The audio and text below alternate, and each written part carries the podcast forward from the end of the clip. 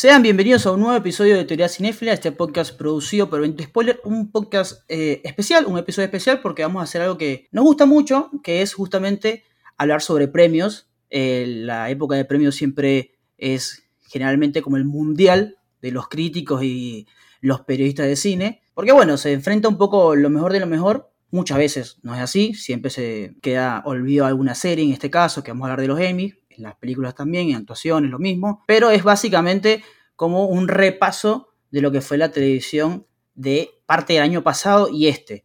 Justamente son series que entran y que se estrenaron desde el 1 de junio de 2021 hasta el 31 de mayo de 2022. O sea que vamos a estar escuchando hablar nombres antiguos, si se quieren, como el juego de calamar. Una serie que cuando lo vi presente en los nominados dije, bueno, pero esto no fue el año pasado. Pero bueno, tenemos un gran equipo, será un podcast eh, dinámico y distinto porque vamos a hablar uno por uno de todas las series, por lo menos las más interesantes, le dedicaremos algunos minutos y al final haremos un PRODE. Eh, empiezo a saludar a cada uno de los integrantes, que esta vez, eh, repito, es bastante completo, siempre lo hacemos con dos o tres, esta vez somos cinco personas las que vamos a estar hablando y por supuesto voy saludando a todos y también, bueno, denme un poco sus impresiones de lo que ha sido este año televisivo, lo que, lo que les gustó o no, algo bien cortito como una, un buen calentamiento. Primero saludo a Mary Linares, nuestra querida Mary Linares, que también mencionar que si estás escuchando esto, acaba de publicar una muy buena nota sobre Blonde, la próxima película de Marilyn Monroe, en nuestra página. Ah, no la mencioné, benitospoiler.com, donde consideran críticas de series y de películas, noticias y especiales también. Mary, ¿cómo estás? ¿Alguna, alguna favorita así que, que puedas ir adelantando? Hola José, hola a todos, a todo el equipo. La verdad que muy contenta.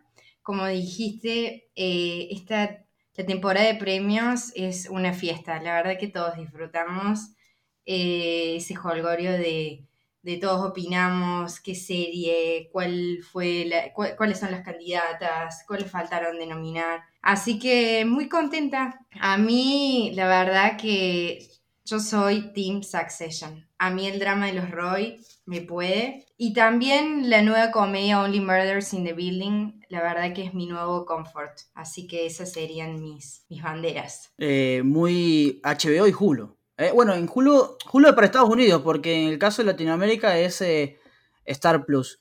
Bueno, también voy a saludar ahora a Juli. Juli, que es una de las personas que más ha publicado críticas sobre series. Eso, eso siempre, siempre lo he tenido presente, siempre está pendiente de lo último de Netflix, lo último de HBO, siempre pendiente de eso. Juli, ¿cómo estás? Buenas.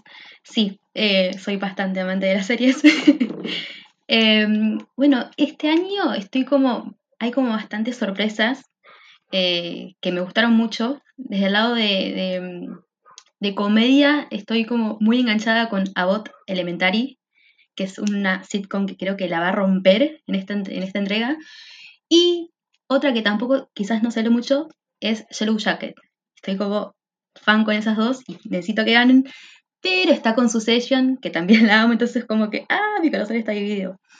Y en cuanto a los Emmys, el último gran Emmy que recuerdo fue en 2019, que ganó Fleabag, que es una serie que amo, que quizás si me siguen en mis redes saben que tipo es mi serie de cabecera. Así que nada, estoy como bastante emocionada con esta nueva nueva entrega de los semis, digamos. Sí, justamente comedia que generalmente la serie que gana en comedia arrasa. Arrasa siempre en actuación, en, dirección, en, guion y en serie. Pasó con Fleabag, pasó con Atlanta hace años, pasó con Ted Laxo el año pasado, que también está nominado, así que la, la, contienda de drama siempre es como la más, digamos, la que más se vende, pero comedia eh, para mí siempre es la más fuerte, porque son muy parecidas todas en el sentido de que son, todos lo merecen, si se quiere, o por lo menos me da esa impresión. Así que también estaremos hablando de eso.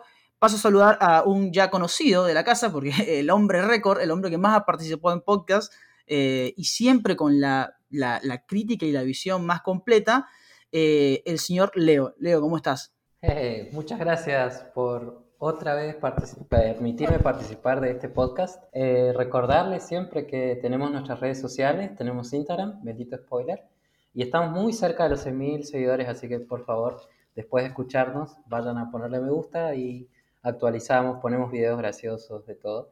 Y obviamente nuestro sitio web, benditospoiler.com, donde hablamos de cine y series de televisión.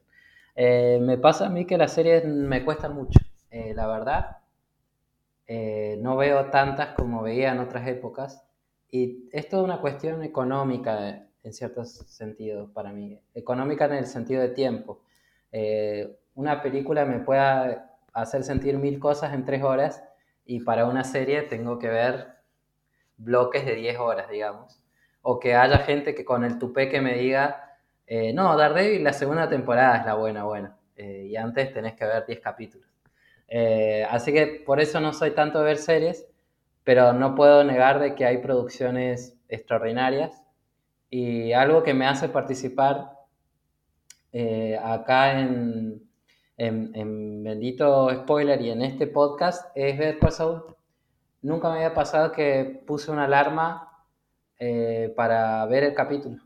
Básicamente el último capítulo de la serie me puse la alarma a las 4 eh, de la mañana, 4 y media de la mañana en Argentina y vi el último capítulo y fue una experiencia, no quiero decir religiosa, pero fue una experiencia extraordinaria en términos audiovisuales. Entonces quiero que gane todo ver Col Saúl Sé que es medio difícil porque fue ignorada eh, varios años, pero quizá este año es el año, digamos. Así que todas mis fichas para ver Call Saul. Siete minutos y recién se nombró Better Call. Una falta de respeto a la mejor serie de la historia. Ah, tiraba el título enseguida.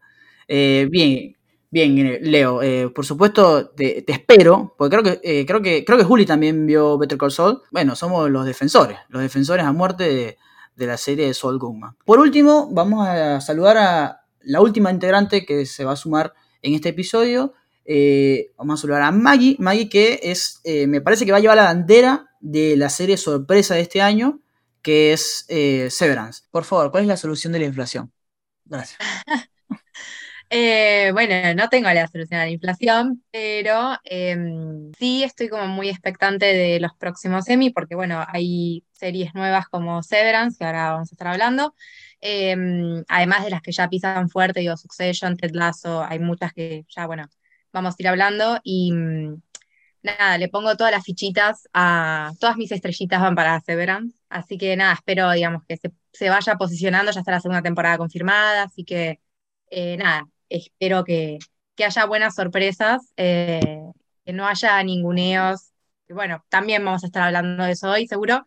Eh, así que nada, podemos arrancar con esta nueva edición de los Emmy. Bueno, presentados todos, eh, solo como datos generales mencionar que Succession es la serie con más, con más nominaciones, 25, luego viene Ted Lasso, The Wild Lotus y ah, Lasso y The Wild Lotus tienen ambos 20, Hacks 17, Solo Asesinos del Edificio 17 también, Euforia, sorpresivamente, 16, y bueno, son algunas de las, que, de las que están nominadas, y en cadenas mencionar que HBO se sitúa al frente con 140, 140 nominaciones y 105 Netflix. Vamos a continuación a hablar una por una de las series más importantes, y esto comienza así.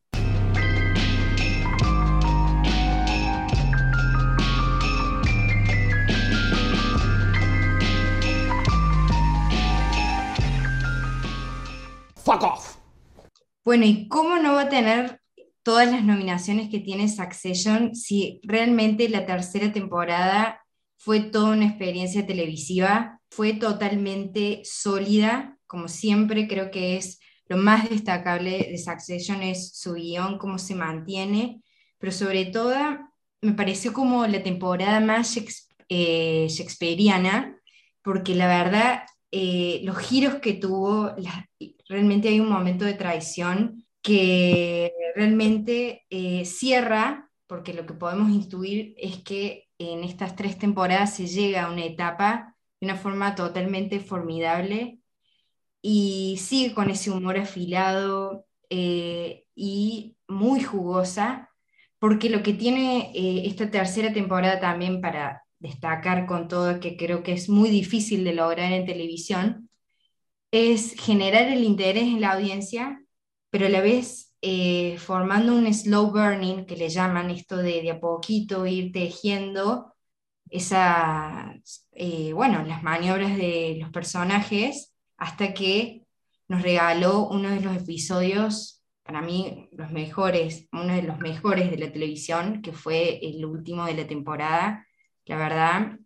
Eh, y bueno, para mí es la temporada de Brian, de Brian Cox y de Sarah Snook. Los dos están impecables y por suerte ambos obtuvieron nominación para esta entrega de los Emmy. Eh, yo quería comentar algo, más allá de que sí me parece mm, entre las tres ficciones más mejor realizadas y más atrayentes de, estos últimos años, sí siento que esta tercera temporada, eh, bueno, es algo que, que se define en todo tipo de series, si se enfocan en la historia de los personajes o en la historia general. Entonces hay series que se enfocan más en la psicología de los personajes cómo van cambiando, y otros donde los hechos que acontecen en una línea temporal más grande son los que te van llevando adelante. Ver cosas buenas es un gran ejemplo de ambas cosas, por ejemplo. Yo lo que siento que ha pasado con Succession en su tercera temporada es que galvanizó, hizo más fuerte ese estudio de personajes, entonces tenemos a, intérpretes que llevan sus personajes al límite, como el personaje Jeremy Strong, es realmente una actuación extraordinaria, pero siento que la historia general o la que iba de fondo eh, ya está quedando como, no en un segundo plano, casi hasta en un tercer plano. En algún momento, en, en la segunda temporada, había algo que te motivaba eh, de seguir eh, esta historia de los Logan, de los Roy, perdón, porque bueno, estaban a punto de denunciarse públicamente y todo el asunto, y había escuchas del Senado y todo el asunto. Entonces estabas interesado por esa historia general más allá de los personajes y cómo se movían familiarmente. Ahora siento que se enfocó de, de, de, lleno en la familia y de fondo hay una historia sobre una fusión con una aplicación y todo el asunto, que aparece Alexander Skarsgård, que es un gran actor, aparece Adrian Brody, y es como ruido de fondo. Y algunos dirán, bueno, sí, es ruido de fondo, no importa tanto. Lo más importante es lo valioso de esas interpretaciones y, de, eso, de ese juego entre personajes, pero no sé, siento que las buenas series logran las dos cosas. Y siento que te cayó eso. Que una locura porque la serie es muy buena, pero no me cerró eso. Sí, yo desde mi punto de vista creo que los, todo lo que es actores invitados, que de hecho están la gran mayoría nominados, lo cual es, a mí me parece raro que todos los actores invitados, la gran mayoría creo que son siete, si no me equivoco, actores y actrices invitados de esta temporada de Succession están casi todos nominados, es una locura. Em, creo que le dieron este pie a estos eh, personajes que aparecen en esta temporada. Creo que el de Alexander Skargar va a seguir en la próxima, digo, esta cuestión con la fusión con la empresa tecnológica que él tiene. Em, también va a estar ahí un poco comiendo eh, la trama, en la que viene, y mm, sí estoy de acuerdo con lo que dice Leonardo de que la primera temporada es muy esta cuestión em, del legado, ¿no? De quién va hasta a quedarse con todo el monopolio de los Roy. Y mm, bueno, obviamente la muerte del patriarca no sucede como, como uno piensa que va a suceder, bueno, es algo inminente, es algo que va a pasar ya. Eh, y Brian Cox la sigue ahí peleando y sigue estando ahí firme, entonces es algo que por un lado se estira, pero por otro lado también te permite ver todas las facciones y todas las, las peleas y todas las, este, las miserias humanas que hay también dentro de esta misma familia. Entonces creo que se abocaron más a esto, a, explotar el lado de las relaciones familiares, que era un poco lo que decía Leo, y nada, a mí la verdad que me encanta, o sea, todo lo que sea así bien Ray Lear, Shakespeareano, familiar, compro. Así que nada, para mí fue una gran, gran temporada y gran final de temporada, sobre todo. Sí, igual el final de temporada es extraordinario, digamos. Eh, es, es, como cíclico ver la autodestrucción de este pobre muchacho que, que básicamente no, no, se puede recuperar el trauma y uno piensa no puede caer más abajo. Hay un capítulo donde uno entiende que, que se va a ahogar o que se ahogó o algo le pasó y, y es una persona totalmente vulnerable. Entonces, que un actor de televisión se muestre tan desnudo es una locura. Desnudo en términos psicológicos. Sí, sí, la entrega de Jeremy Strong es increíble. Sigue nominado eh, nuevamente para esta entrega también. Van mano a mano ahí con Brian Cox, que sería Logan Roy. Acá se enfrentan también. fue muy. Eh, Jeremy Strong en la vida pública fue como muy. Sí, eh, criticado. criticado por, porque básicamente es un, un, actor de método y es como que se mete muchísimo y es como que quedó como bicho raro, después salieron a defenderlo el mismo cast, de que en realidad es una persona digamos, coherente, pero el, perfil lo, lo, daba como un loquito de la actuación. Que no me sorprendería, porque es un actor brillante, realmente. No, y, de eso también, justamente que mencionas entre, eh, e, eso del actor, creo que todo, todo inicia por un perfil que le hacen a él, en el cual le preguntan, bueno, ¿cómo encaras esta comedia? Y Jeremy Strong dice, pará, flaco, esto no es una comedia. O sea, todo el mundo entiende que esto es una comedia y dice, no, no, esto no es una comedia, esto es la destrucción de un hombre. Y el, mismo, la misma persona que le hace la entrevista, no, no sé si, no, recuerdo el nombre, no sé si es una mujer o un hombre, como se le queda viendo como, ah, no, este tipo está chiflado en serio, porque cree que, el personaje es real, no solamente en él, sino que la, la autodestrucción es real. Eh, pero sí, yo, yo creo que todos hemos dicho algo parecido, la tercera temporada es un volantazo a lo que se quiere, que va a ser esta familia como tal. Es, muy, es, muy sólida la serie y creo que la lógica sería que gane todos los premios. O sea, en el sentido de, cuando digo lógica, es la lógica del establishment de la industria. Sería, puede que haya otras series que sean mejores porque la merezcan más, pero si gana todo, no, no sorprendería, sorprendería. Sí, una de las grandes candidatas, claramente. Eh, por ahí descolocó un poquito que, que el SAG lo ganó el juego del calamar eh, pero quién sabe.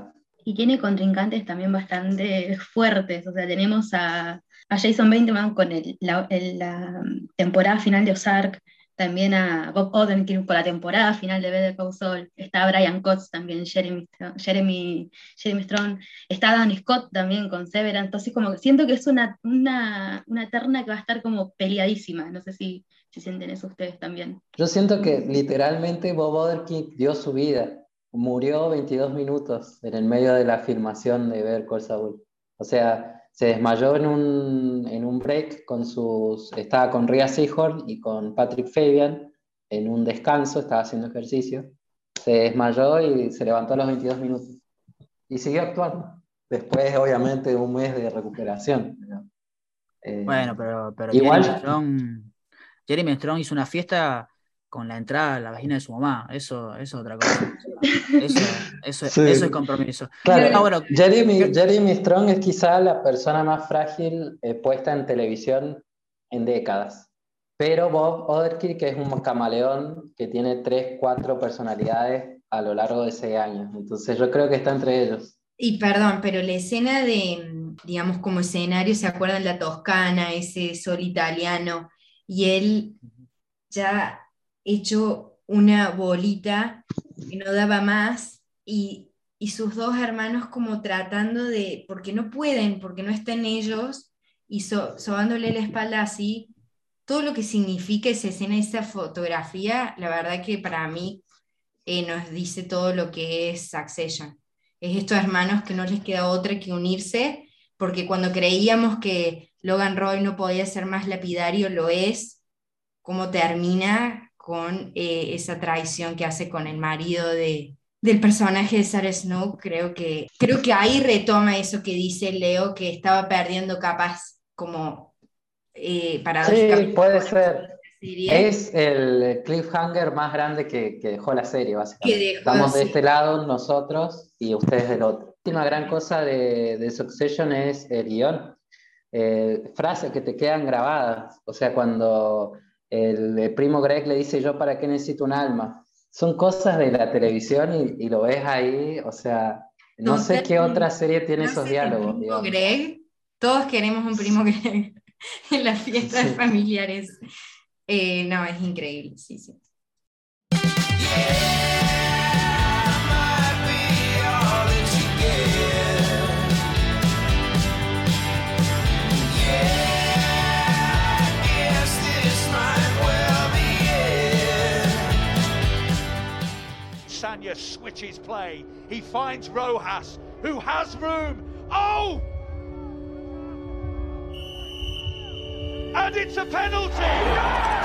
Seguimos con Ted Lasso, que fue la gran ganadora de la versión anterior.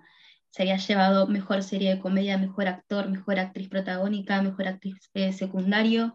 Creo que esta es una temporada eh, así de buena que estuvo la primera, lo duplicó, o sea, fue hermoso. Es una serie que yo siento que tiene corazón, o sea, vos mirás esa serie y te alegra el día. Yo esperaba tipo todas las semanas para ver cada capítulo.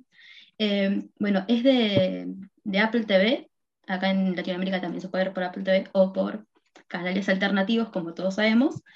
Y eh, también está llena de nominaciones. Mejor serie de sus actores protagónicos, eh, que son Jason Sudeikis y Hannah Waddingham. Y eh, actores secundarios, que es Brent Goldstein, Juno Temple. Así como dije, esta segunda temporada se le da mucho enfoque a la salud mental. Hay, hay, ocurre una situación que uno de los jugadores de fútbol está con un bloqueo no puede jugar, no puede dar su 100% y llaman a una psicóloga. Y esa psicóloga eh, empieza a hablar con todos los jugadores y vamos viendo como un poquito de cada uno y el único personaje que no se atreve a hablar con ella es el mismo protagonista, Ted. Y creo que cuando logra eh, entalar esa conversación es un momento clave en la serie. O sea, vemos realmente por qué Ted es como es él es pura alegría, siempre saca una sonrisa a otro, pero para que eso ocurra le tuvo que pasar una situación horrible. Y mm, creo que este, esta entrega quizás tiene todo para ganar, pero hay bastantes series que también tienen lo suyo.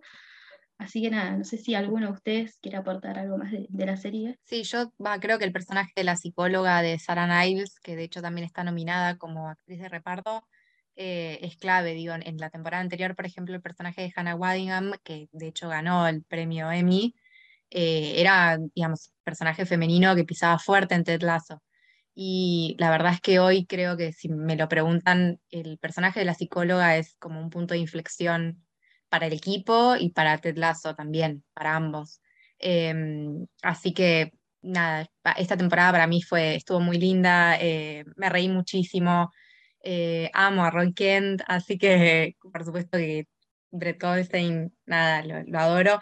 Eh, y además em, también tiene esta cuestión de que hay varios personajes que lo fueron desarrollando mucho. El personaje de Nate, por ejemplo, que arranca siendo un aguatero en la primera temporada, eh, pasa medio que a suplente de DT y ahora está ahí como, nada, y también un buen final de Ted de la última temporada em, que deja el personaje de Nate eh, bastante resentido, bastante personaje que tiene un arco que lo trabajan bastante. entonces está bueno porque, nada, yo ya estoy bastante ansiosa para la próxima, que ya arrancó la filmación. Tengo entendido que es la última temporada la que viene, así que vamos a estar ahí todos esperando.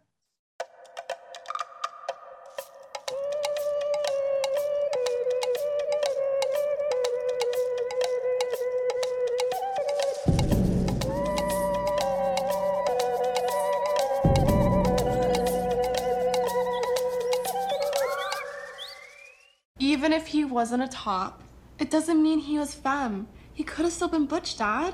Maybe he was a bossy bottom. Yeah, maybe Grandpa was a power bottom. Does that make you feel better? Bueno, The White Lotus creo que es uno de los contenidos de HBO Max o de HBO que, que realmente sorprendió.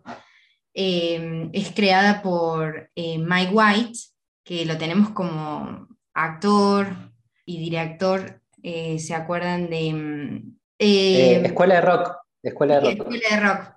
Él fue guionista de Escuela de Rock y una película muy buena que nadie vio que se llama Orange County, que es con el hijo de Tom Hanks. Fantástica la película.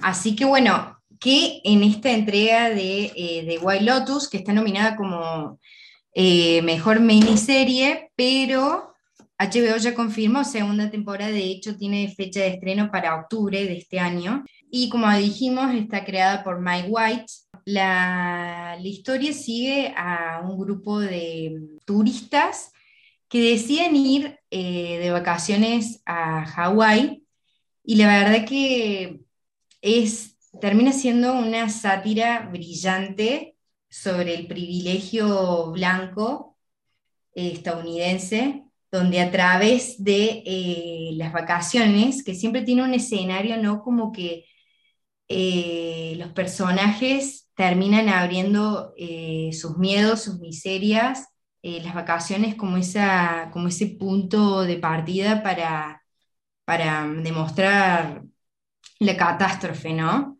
Eh, la verdad que para mí una, es una de mis candidatas por la categoría de miniseries. Porque me terminó sorprendiendo. La verdad que está muy bien escrita, tiene una música que es repenetrante, que acompaña a todas las escenas. Y bueno, y tiene esta cosa que es media magnética cuando tenés una historia donde se va a hacer, eh, que le llaman de, de elenco estelar, donde es dinámica, es re intensa y súper incómoda, porque la verdad que trata de muchos temas, eh, son personajes insatisfechos, neuróticos, miserables, pero y tiene toda esta cuestión como arranca con un hecho en el primer capítulo que pareciera que estamos viendo em, una historia más de Agatha Christie. Eh, nada, mezcla como unos varios tonos, porque entre la comedia cínica, esta cosa de misterio, pero como plataforma para dar este, bueno, statements muy fuertes sobre la lucha de poder, las clases. Es una de mis candidatas. No, y mencionar también que, o sea, lo, mismo, eh, el mismo elenco sí tiene, da la pinta también de la supremacía blanca. Yo no vi la serie, pero eh, esta semana hubo un quilombo con la actriz de, que bueno, que hace de casi Euforia y que para mí una ridiculez personal, pero, para mí, pero parece que la tía es, trompista, en una fiesta la tía se mostró como fanática de Trump, y entonces la, están cancelando por eso, para mí una ridiculez, pero, o sea, es como, sí, se, o sea, es como que, sí, te creo, te creo en el tema de la supremacía blanca, repito, no vi la serie, pero como que está muy bien el casting. Sí, sí, eso iba, eso iba a decir que que es la, la, segunda nominación que tiene Sidney Sweeney por, por esta, en esta entrega, digamos. Que creo que es la única que está nominada en dos categorías distintas. Tal cual, eh, Leo, ese es un, un, dato muy interesante. Esta actriz parecía que venía totalmente... sinceramente yo la veo muy bella, pero no, no he visto tanto de ella como para decir, wow, qué actriz. Pero ojalá que le vaya bien, digamos.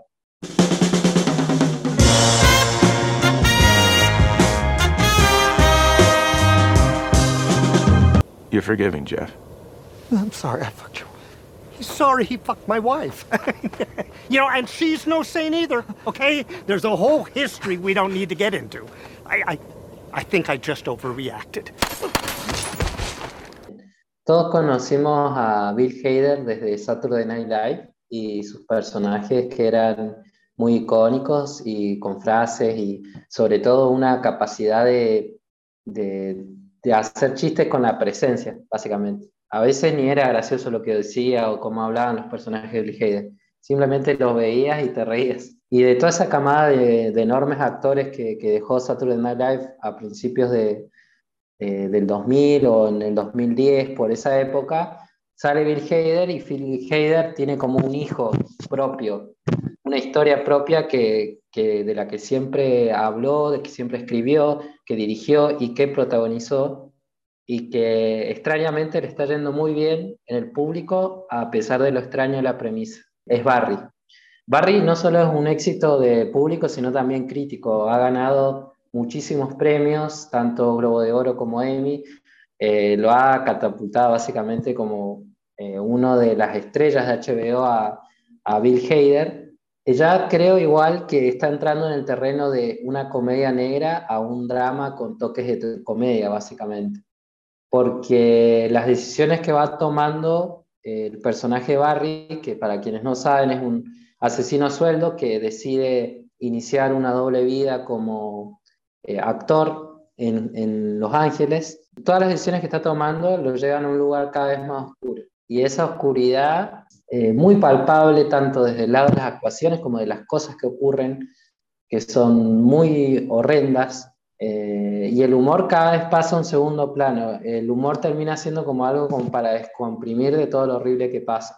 Pero bueno, está ya como en una vía de un camino sin salida y eh, en esta tercera temporada, ya desde el principio, desde el primer capítulo, ya lo vemos, como dicen los jóvenes, ido, ya, ya está en otro plano donde ya no está siendo un ser humano que tenga empatía o, digamos, entrando al terreno de la psicopatía.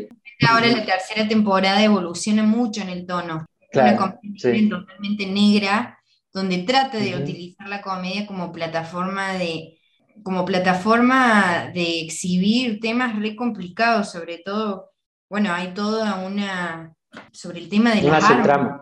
Sí, toda una No, subtrama, eh, ejemplo, con, con el tema del acceso a las armas, eh, bueno, la violencia en sí, ¿no? Como la violencia de género. Yo creo la que violencia es de la género. primera, es la primera serie que, que veo que toma seriamente el tema de la violencia de género, de cómo se trata en términos de entorno.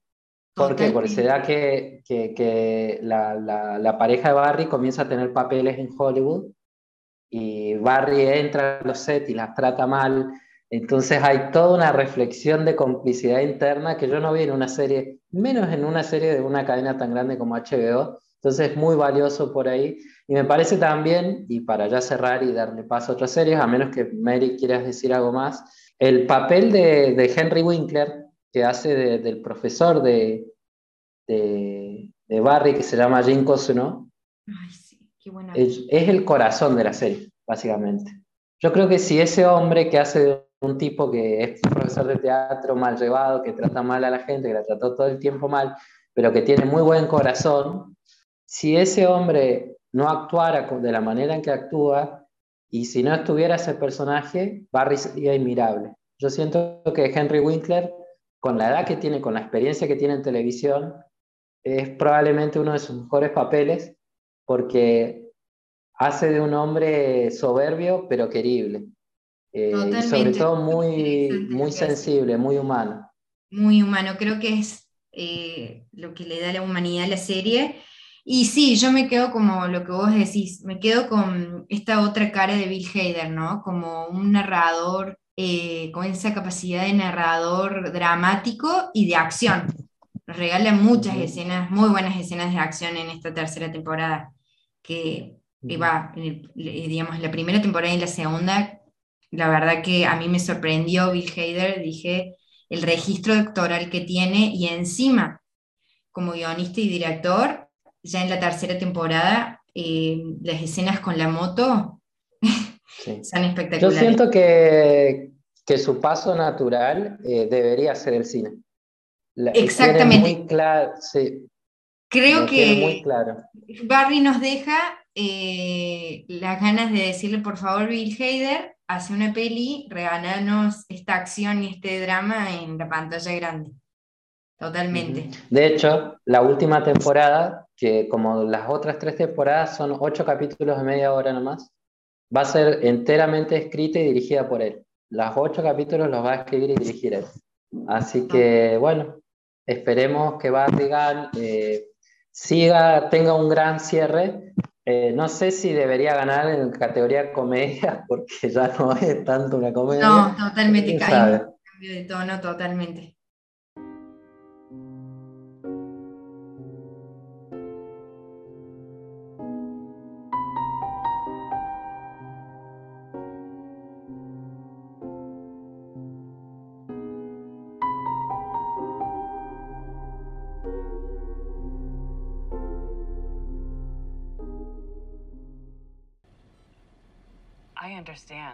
Unhappy with the life that you've been given. But you know what? Eventually, we all have to accept reality. So, here it is. I am a person. You are not. Bueno, Severance es la, una de las series nuevitas, digamos, que apareció ahora. Se estrenó en febrero de este año por Apple TV también. Y mm, la verdad es que, mm, primero, la, la gran sorpresa que tiene que ver con que la serie es producida, creada y dirigida por Ben Stiller, que todos conocemos, digamos, Ben Stiller de hace mil años, eh, Los Fockers, miles de películas de comedia. em, que tiene, que además es muy bueno en, en drama, también Ben Stiller, y que acá no está frente a la cámara, sino que está detrás. Y la verdad es que es una gran sorpresa porque mm, yo la verdad que no lo tenía como director, creo que mm, no sé si habrá hecho algunos otros trabajos en dirección, pero por lo menos yo no lo vi. Y la verdad que está muy bueno la, la idea que propone, porque la dirección es clara, es muy concisa, es coherente, y tiene mucho que ver con la idea que refleja justamente Severance, que tiene que ver con la idea de la separación o la división entre lo que es la vida laboral y la vida este, familiar, personal, si se quiere. Entonces, lo que es la dirección, sobre todo en los primeros capítulos que dirige él, em, está muy bueno como está hecho porque tiene una cosa medio Wes Anderson, viste, de, la, eh, de esos planos así súper simétricos. Bueno, tiene mucho de eso, Severance, em, sobre todo yo lo noto en, la dirección de Best Stiller, eh, y está bueno, porque no es que, que, copia la simetría de Wes Anderson, sino que esa simetría tiene un porqué y tiene justamente que ver con esta idea de la separación, ¿no? Entonces uno ve esos planos totalmente divididos o el uso de los colores, el verde, el, azul. Em, está muy bueno como está pensado, creo que hay un trabajo, pero impecable y súper prolijo atrás de la idea de Severance, eh, en el guion, en las actuaciones, en la escenografía. Eh, toda esa separación que uno puede pensar que quizás es un poco repetitiva porque está en todos lados, a mí me gusta el juego que hace, está bueno. La idea es una distopía que quizás no dice mucho, pero la forma en la que está trabajada le da una vuelta de tuerca, es medio 1984 por momentos, está buena. Eh, yo se la recomiendo a todo el mundo, así que nada, sigo con mi trabajo. No me pagan por recomendar Severance, pero amo recomendarla. Eh, ya la digo como, no sé, dos, tres veces. Y todas las veces que la veo voy viendo es como cositas sueltas que no vi antes, hay mucho simbolismo atrás. Em, y bueno, por supuesto que puedes sacar un montón de tramas y las fino en, la serie, pero por supuesto la idea central que tiene que ver con esa desconexión entre el trabajo y la vida personal. Eh, la idea de Severance, para el que no la vio, y se la cuento así muy resumidamente, tiene que ver con que a partir de una operación que se llama justamente Severance, em, donde se inserta un chip, vos vas a trabajar y no sabes ni con quién vivís, ni dónde vivís, ni si estás casado, ni si tenés hijos, nada. Solamente vas a tu trabajo, te ocupás de lo que haces en el trabajo, la oficina y nada más. Salís del trabajo y no te acordás ni con quién trabajás, ni dónde trabajás, ni de qué trabajás. Entonces solamente funcionás como vida personal. Entonces, para muchos esa premisa es como buenísima, me encanta. Y para otros es justamente un horror. Bueno, la serie ahonda, digamos, en la parte turbia, ¿no? Que tiene que ver con esa separación. Eh, por ejemplo, si yo me caigo en el trabajo y después llego a mi casa, no sé, ¿qué, me pasó? ¿no?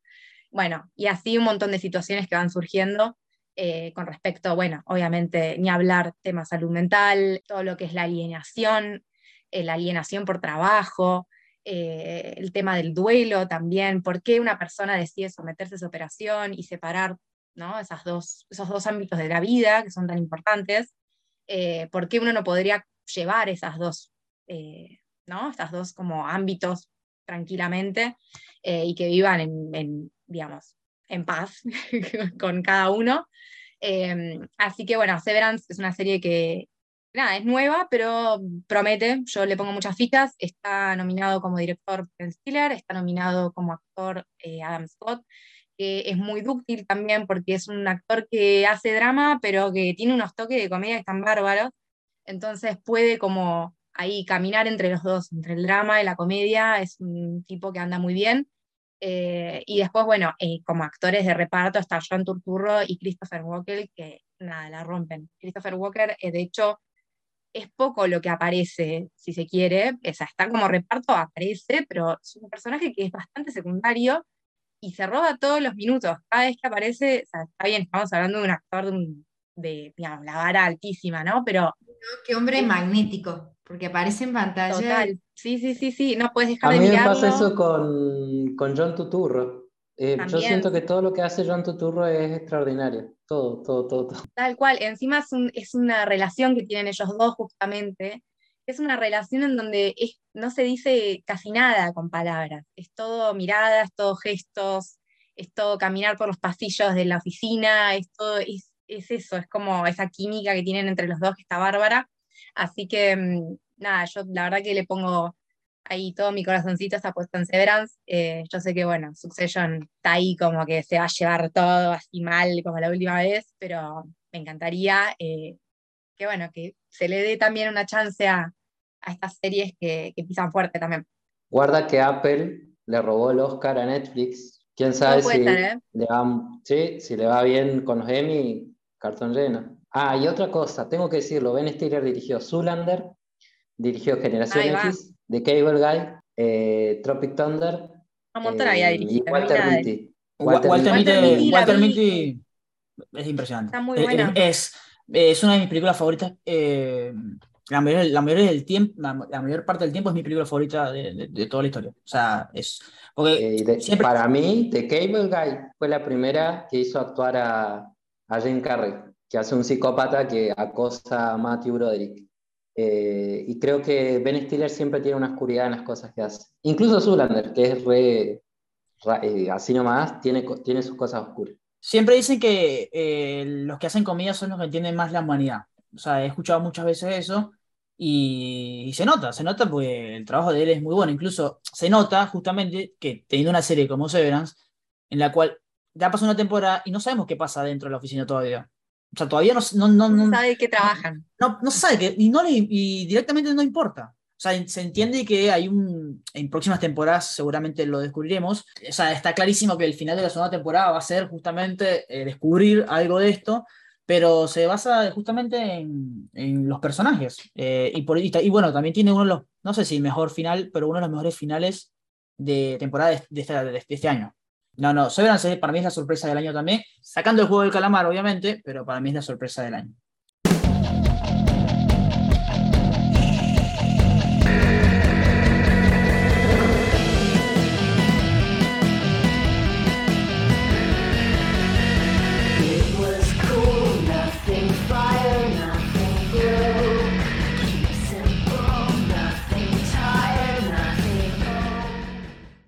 You quoting beaches at me right now? What? No? I'm not jealous of you, Jackie. I feel sorry for you.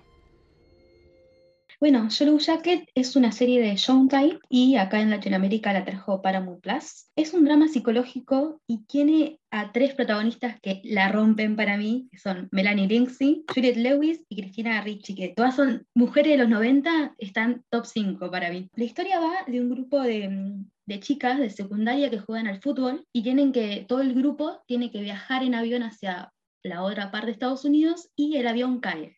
Cae en el medio del bosque, con montañas, tipo, quedan aisladas todas. Es, sigue como una revolución, digamos, y la serie va entre ese pasado y el presente, en el cual vemos a cuatro sobrevivientes. Está Shauna, está Natalie, está Misty y Taisa. Y desde que ocurrió el- el- la caída de ese avión hasta el presente, no se sabe, o sea, nosotras no sabemos qué pasó, por qué estas cuatro sobrevivientes no se hablan y eh, a lo largo de la temporada vamos a ir viendo cómo se van uniendo porque a cada una le llega una postal con un símbolo que les recuerda a, esa, a esa, ese aislamiento que tuvieron. Como espectadores vamos viendo tipo capítulo a capítulo mezclado el presente con el pasado, tipo esos flashbacks. A mí me atrapó desde, desde el minuto en que empezó, ya desde con esos nombres es como, tengo que verla. Y mm, no sé, siento que es, es una sorpresa, es una serie nueva que, que creo que, ninguna acá lo vio, ¿no? Eh, y creo que va a dar que dar. Yo les pongo todas mis, mis, mis esperanzas a que gane Melanie Lixi, porque es, es una actriz que en lo personal me encanta y creo que acá la rompió. Y aunque tiene su competencia, creo que lo que más destaca de la serie es, es su personaje. Es eh, el conflicto que tiene el personaje con ese pasado que no puedo olvidar. Eh, es impresionante. No quiero hablar mucho de la serie porque siento que es como muy spoiler, así que les voy a recomendar que la vean, porque creo que, que, que la van a pasar muy bien.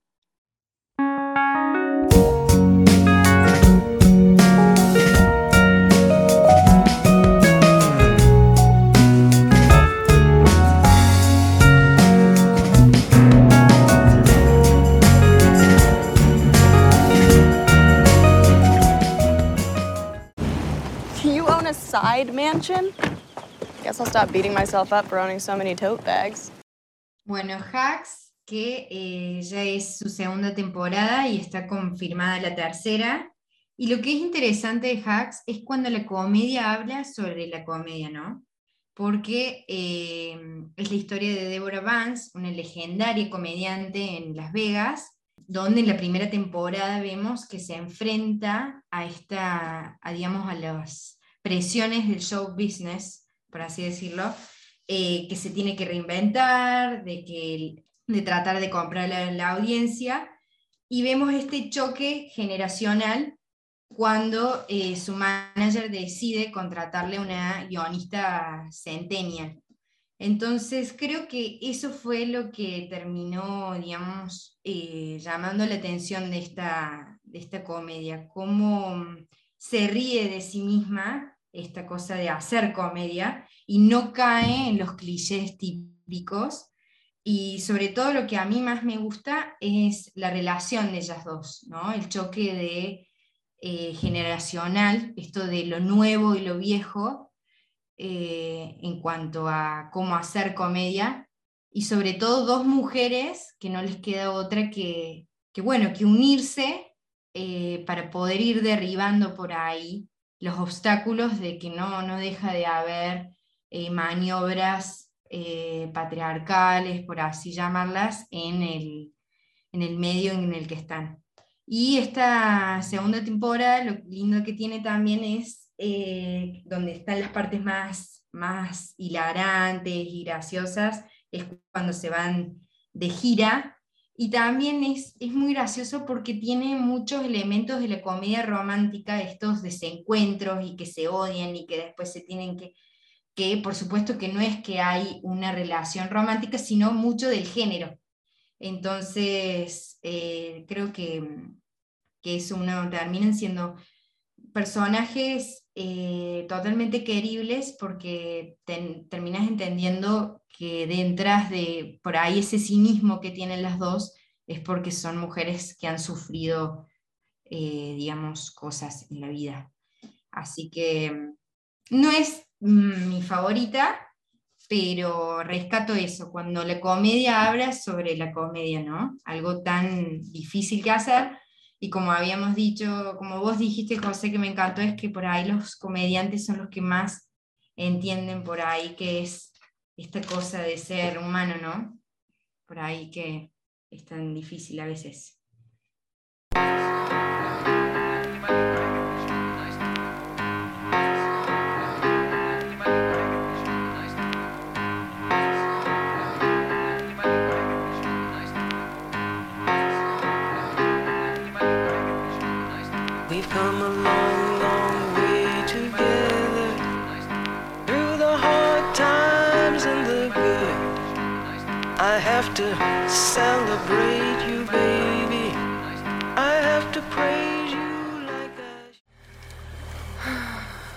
Come back here.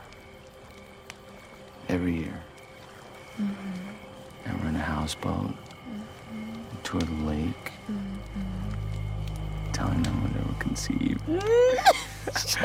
Tommy, Why? We have to. No. We have to go.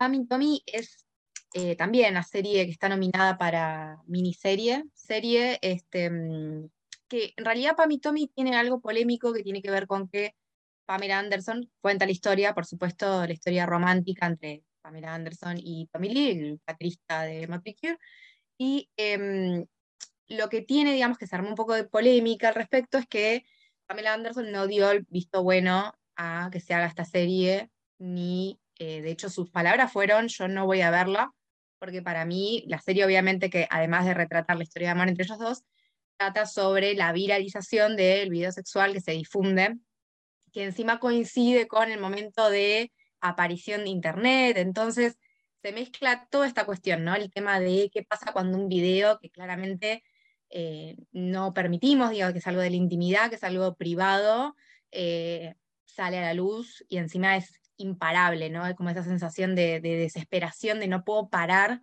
de que esto siga reproduciéndose, de que la gente cobre por, venderlo, por hacerlo en VHS y venderlo. Estamos hablando de pleno 90. eh, auge también del, del internet, de la- del pirateo. em, entonces, bueno, todas estas cosas se dan a la vez. Y lo que tiene Pam y Tommy es que, bueno, justamente ella no dio el visto bueno a la serie y lo que dijo es que para ella fue un hecho muy traumático y le parece innecesario volver a repetirlo con la serie, ¿no? Yo lo que creo es que, la, a ver, la serie no, me parece que la retrata de una forma que está buena, de la forma en la que está hecho el personaje de, Pamela, las actuaciones están muy bien, digo, Sebastian Stan está nominado, Lily James está nominada, los dos están caracterizados, que son ellos dos en los 90, todo lo que es la ambientación de época, el vestuario, el- todo lo que es 90 es, está ahí, que le grita 90. Em, pero me parece que es una historia que, que está bueno cómo está contado. Me parece que se ve un lado de Pamela Anderson que claramente uno no tiene, digo. Enseguida decimos Pamela Anderson y te la imaginas corriendo en la playa con la malla roja. Eh, y acá hay todo un costado y hay toda una Pamela Anderson trabajada con una profundidad que uno no conoce eh, y que yo creo que debe ser así, porque no es una mina que, que se queda con ser solo tapa de Playboy y nada más. Eh, entonces, la profundizan y está muy, comple digamos, muy complejo el, personaje de ella, sobre todo porque ella la muestran ¿no? como fanática de las, de las actrices de Hollywood clásicas eh, y que quiere justamente como profundizar su, su personaje en Baywatch, por ejemplo. Eh, y entonces se ve como todo este costado, obviamente, súper patriarcal dentro del, del sistema hollywoodense, que es como, no, mira, nosotros te pagamos porque corras en la playa. O sea, hasta ahí llegó tu personaje. Eh, entonces está bueno ver todo ese laburo que hicieron sobre el personaje de ella. Me parece una lástima que no dé su visto bueno, pero bueno, entiendo que también esto es personal, digo, toca fibras muy, muy sensibles de cada uno. Eh, obviamente que estar expuesta de la forma en la que ella estuvo expuesta no es lo mismo la forma en la que Tommy Lee estuvo expuesto, ¿no? Porque también lo que trabaja en la serie es como que él quedó como un campeón y ella quedó aún más cosificada, ¿no? Como objeto sexual. Entonces, está bueno el laburo que se hace en la serie sobre esta cuestión. Después tiene algunos puntos que a mí no, no me copan tanto, pero a nivel técnico o de dirección, algunas cositas ahí que, que no me copan tanto, eh, pero me parece que está bueno esto, ¿no? El tema de, bueno, ¿qué pasa si se viraliza algo que es de índole privada? ¿Qué pasa con, con un personaje como el de Pamela Anderson? Eh, y en, bueno, en respuesta a esto, lo que ella dijo fue, yo voy a hacer un documental con Netflix y voy a contar toda mi verdad, así que, no sé, se viene la hecatombe, no sé. Eh, pero bueno, ya firmó contrato, así que nada, ella va a sacar su, su propio documental.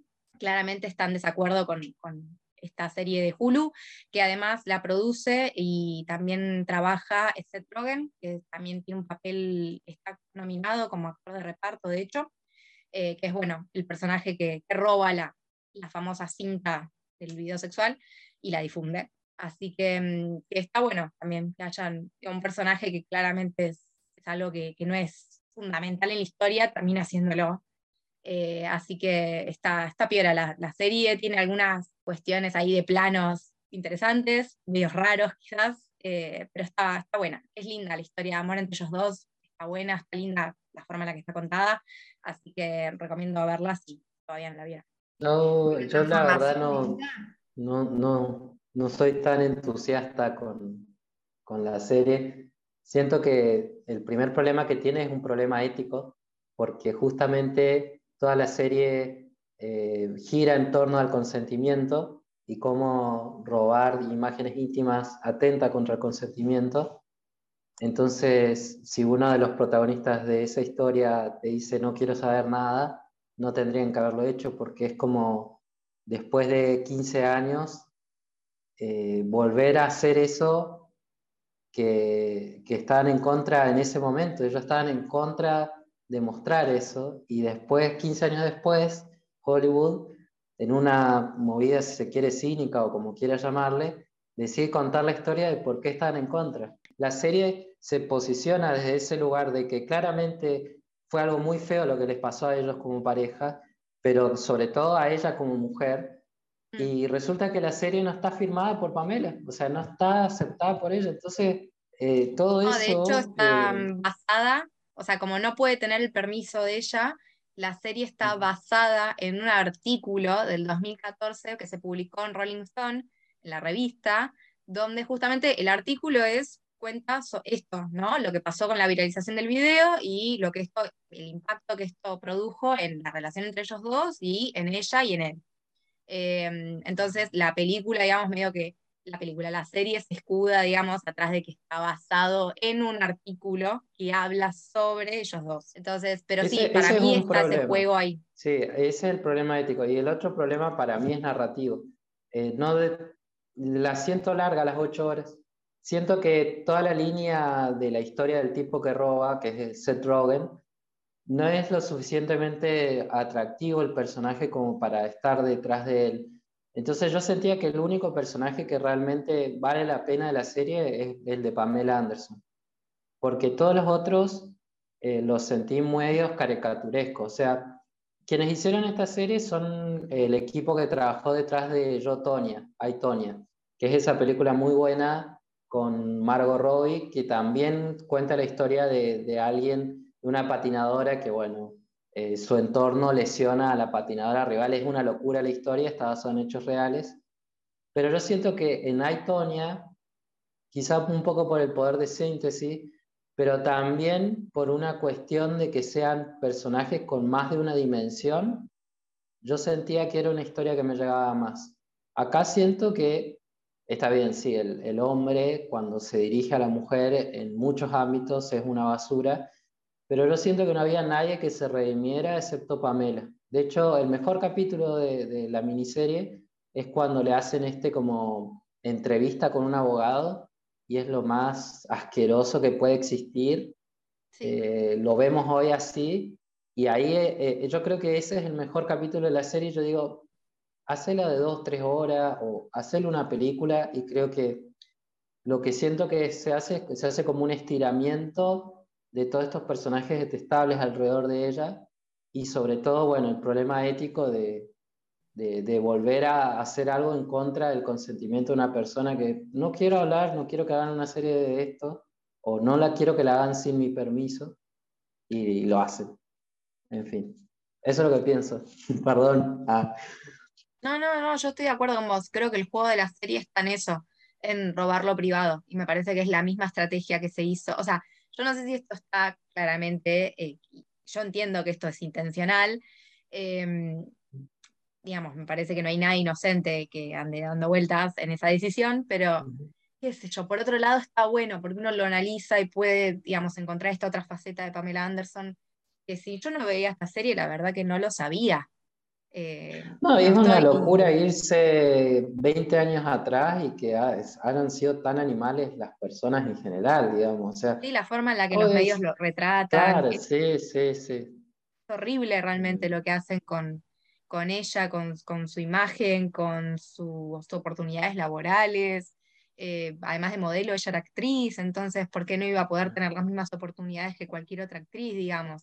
Em, sí la, forma en la que, se trabaja dentro de ese ámbito, eh, está, eh, está piola, digamos, eh, poder verlo. Sí, el, aspecto histórico de hoy está bueno. Es un producto de los 90, Pamela Anderson. Entonces, verlo hoy con la mirada que hoy tenemos, em, y con todo esto, digamos, todo el, movimiento feminista y, toda esta ola, esta nueva ola del feminismo que, que ya, digamos, se asentó y que hace posible que hoy podamos verlo con otros ojos, eh, creo que el giro está ahí. Ahora, es como ahí en el límite de lo ético, como vos decís. Eh, yo la verdad que me gustó verlo, pero sí, siempre la miraba como diciendo esto no está permitido, como que raro. Revenge. Revenge. I want it. Oh, do I want it? I need it. I crave it. I am completely consumed by the need for it. Revenge. La siguiente serie de la que vamos a hablar es The Marvelous Mrs. Maisel o La maravillosa señora Maisel, eh, que ya es la cuarta temporada. Eh, igual después de dos años, o dos años un poco más, y es una serie que en lo personal me gusta mucho y la estaba esperando con ansias.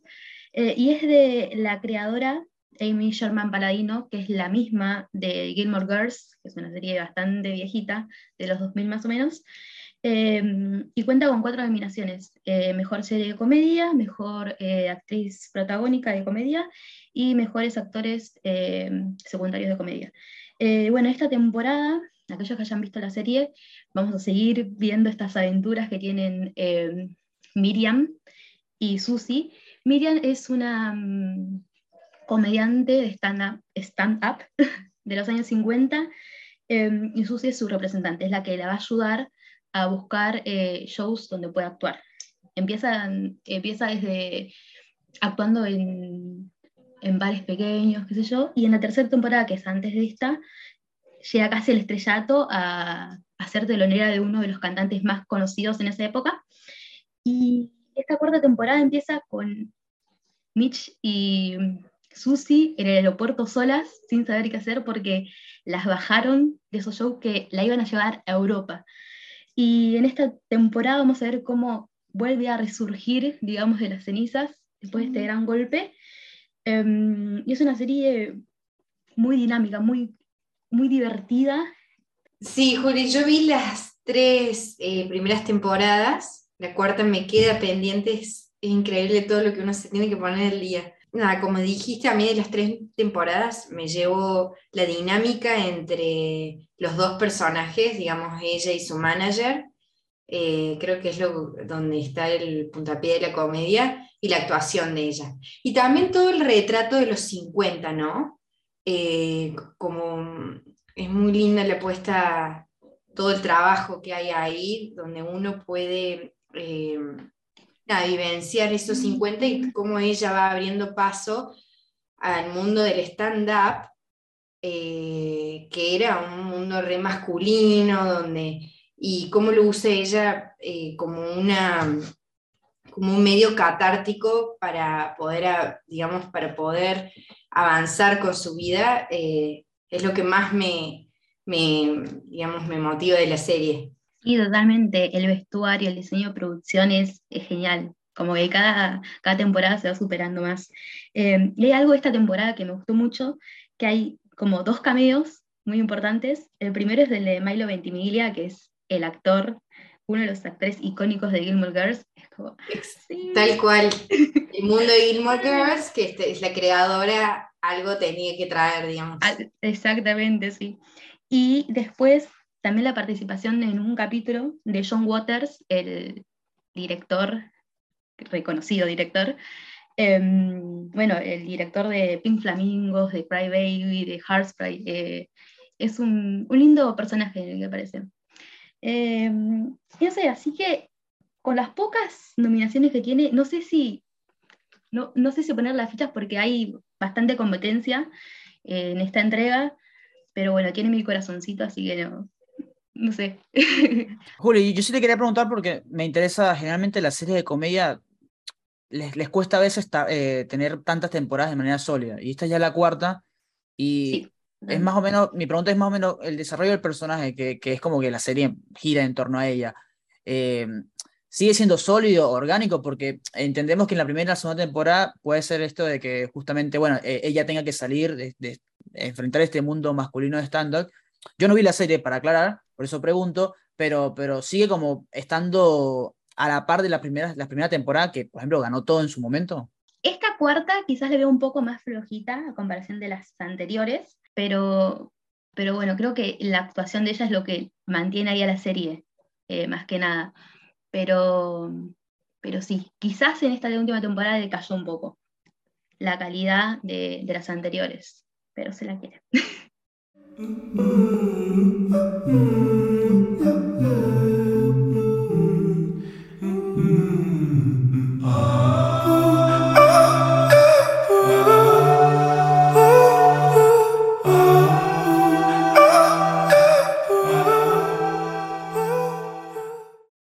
is this fucking play about us? Bueno, me toca presentar eh, lo que es, sin lugar a dudas, la decepción del año para mí. Eh, vamos a hablar de Euforia, y digo la decisión del año porque realmente a mí me gustó mucho la primera temporada.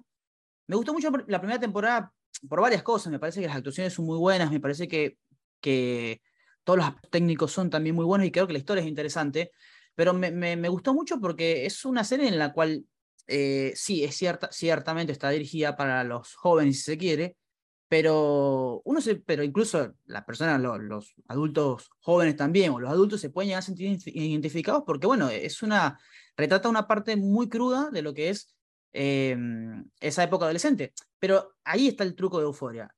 Eh, decir que Euforia es sexo y drogas y fiestas es, es, un análisis muy básico. Eso puede ser, si quiere, la herramienta de narrativa, pero no tiene nada que ver con eso. O sea, la crudeza presentada en la, primera temporada de las drogas, del sexo de, las fiestas, son explicadas a través de, los problemas o las, tendencias psicológicas o desafíos que tienen todos los personajes pero no es justamente el, lo que no era interesante el tema de la droga, porque eh, de paso, eh, a ver, creo que a menos que mi vida haya sido muy triste, creo que el 99% de los jóvenes no vivieron una, una adolescencia como la de euforia. Entonces, enganchaba por una parte por eso, pero se centraba en otras cosas. Y además, y para agregar, eh, el, la manera de, de, de, cómo contarla, me parece que Euforia eh, presentó algo muy, muy singular y especial para la televisión con sus movimientos de cámara, con su edición, eh, a mí me recuerda mucho a Adam McKay, que no tiene nada que ver, pero Adam McKay, el director de Vice y de Big Short, y hace poco de, de No mires hacia arriba, que es que te puede gustar, no, pero el tipo tiene una forma singular y específica y personal de cómo eh, hacer un montaje. Y en Euphoria me pasaba lo mismo. Y todo iba a la par. Y me gustó mucho. A mí la primera temporada me gustó mucho. Esta segunda temporada me parece que decae en todos los aspectos porque no se entiende directamente. O sea, yo conecto lo que pasó en la primera temporada, lo que pasó con el especial de Navidad, que es muy bueno, que es muy bueno, incluso es una ramificación perfecta de la primera temporada, a una segunda temporada donde los personajes como que se les olvidó dónde vivían, quiénes eran, y como que justamente Sam Levinson, que es, el, es un problema que pasa mucho, ahora Sam Levinson va a hacer una serie con The Weeknd y con, no recuerdo el nombre, la hija de Johnny Depp, que se llama The Idol. O sea, espectacular. Pero es como, ajá, ¿qué me estás mostrando? Es como cuando una persona hace un buen gol, un jugador hace un buen gol de chilena y realmente se cree un buen jugador. San Lemiso se cree, se cree que es realmente un, un, un, genio y la verdad que la segunda temporada es un derroche de, nada, de nada.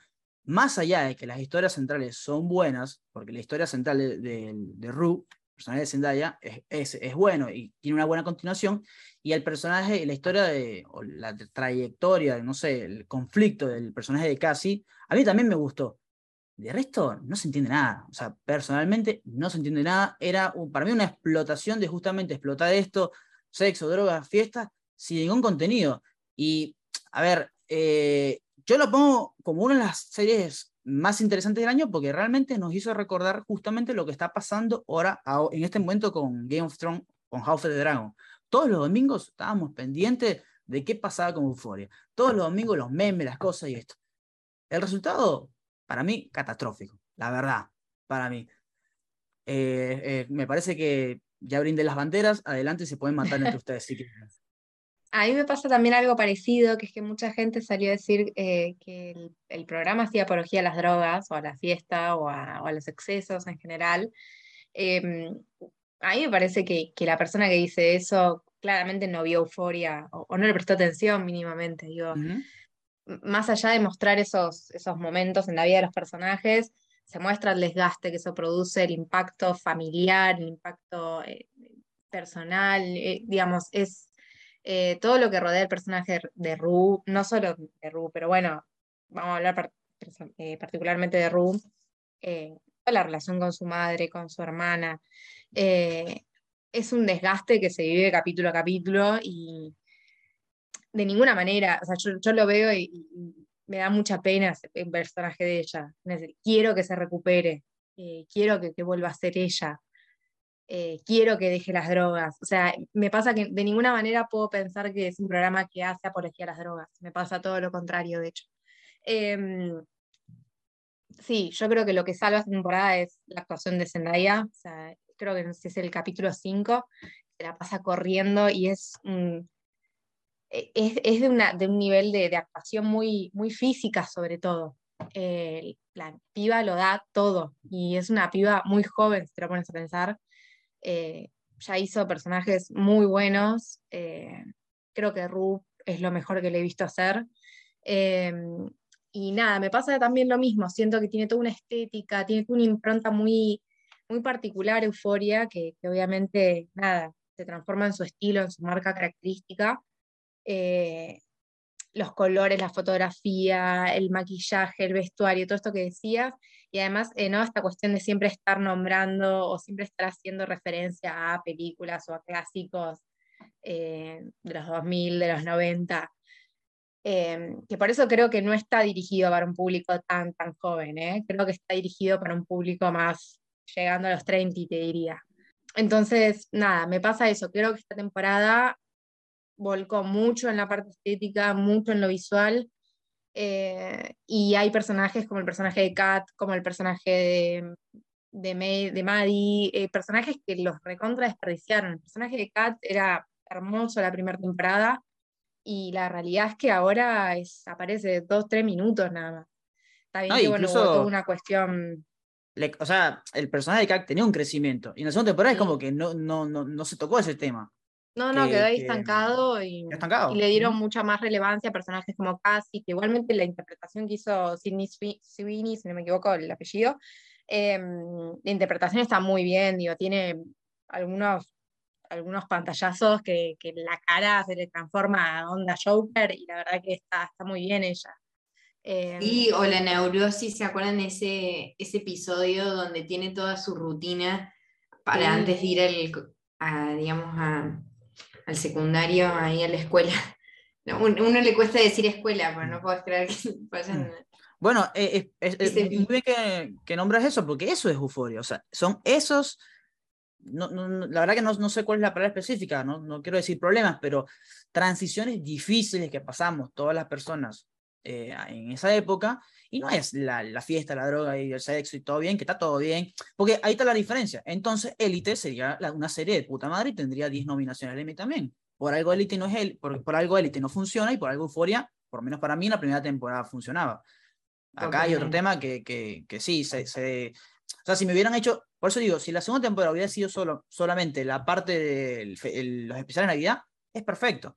Pero bueno, después es como, no sé, el personaje, ¿cómo se llama? Perdón, el personaje, pues ya también muchas cosas me olvidaron. El personaje, el, nuevo, el amigo, pues, que entra ahora, que es cantante. Ah, em, eh, Dominic, pero no me acuerdo cómo se llama. El personaje. Elliot. Eh, Elliot, Elliot. Elliot eh, está todo bien, chamo, está todo bien, pero bueno, creo que todos, el meme de tres minutos cantando. Que, que, ojo, había una teoría muy interesante que yo decía, ojalá fuera verdad que era la teoría era que al final Ru estaba muerta. Esa era la, teoría final. Eh, si Ru estaba muerta, y la verdad que ahí como que se salva un poco la, la, historia para mí. Pero ya al final, en el último capítulo, cuando en la obra de teatro, que está buena la obra de teatro, buen presupuesto que le dan a la escuela, pero está buena la obra de teatro, como que saltan con los tiempos, porque parece que el final es justamente algo que pasa después de la obra de teatro, pero parece en la obra de teatro. Es como ahí, es como que San Levinson dice, bueno, no me importa nada, a hacer lo que yo quiera. Y, y no es así, la verdad que no es así, para mí por lo menos.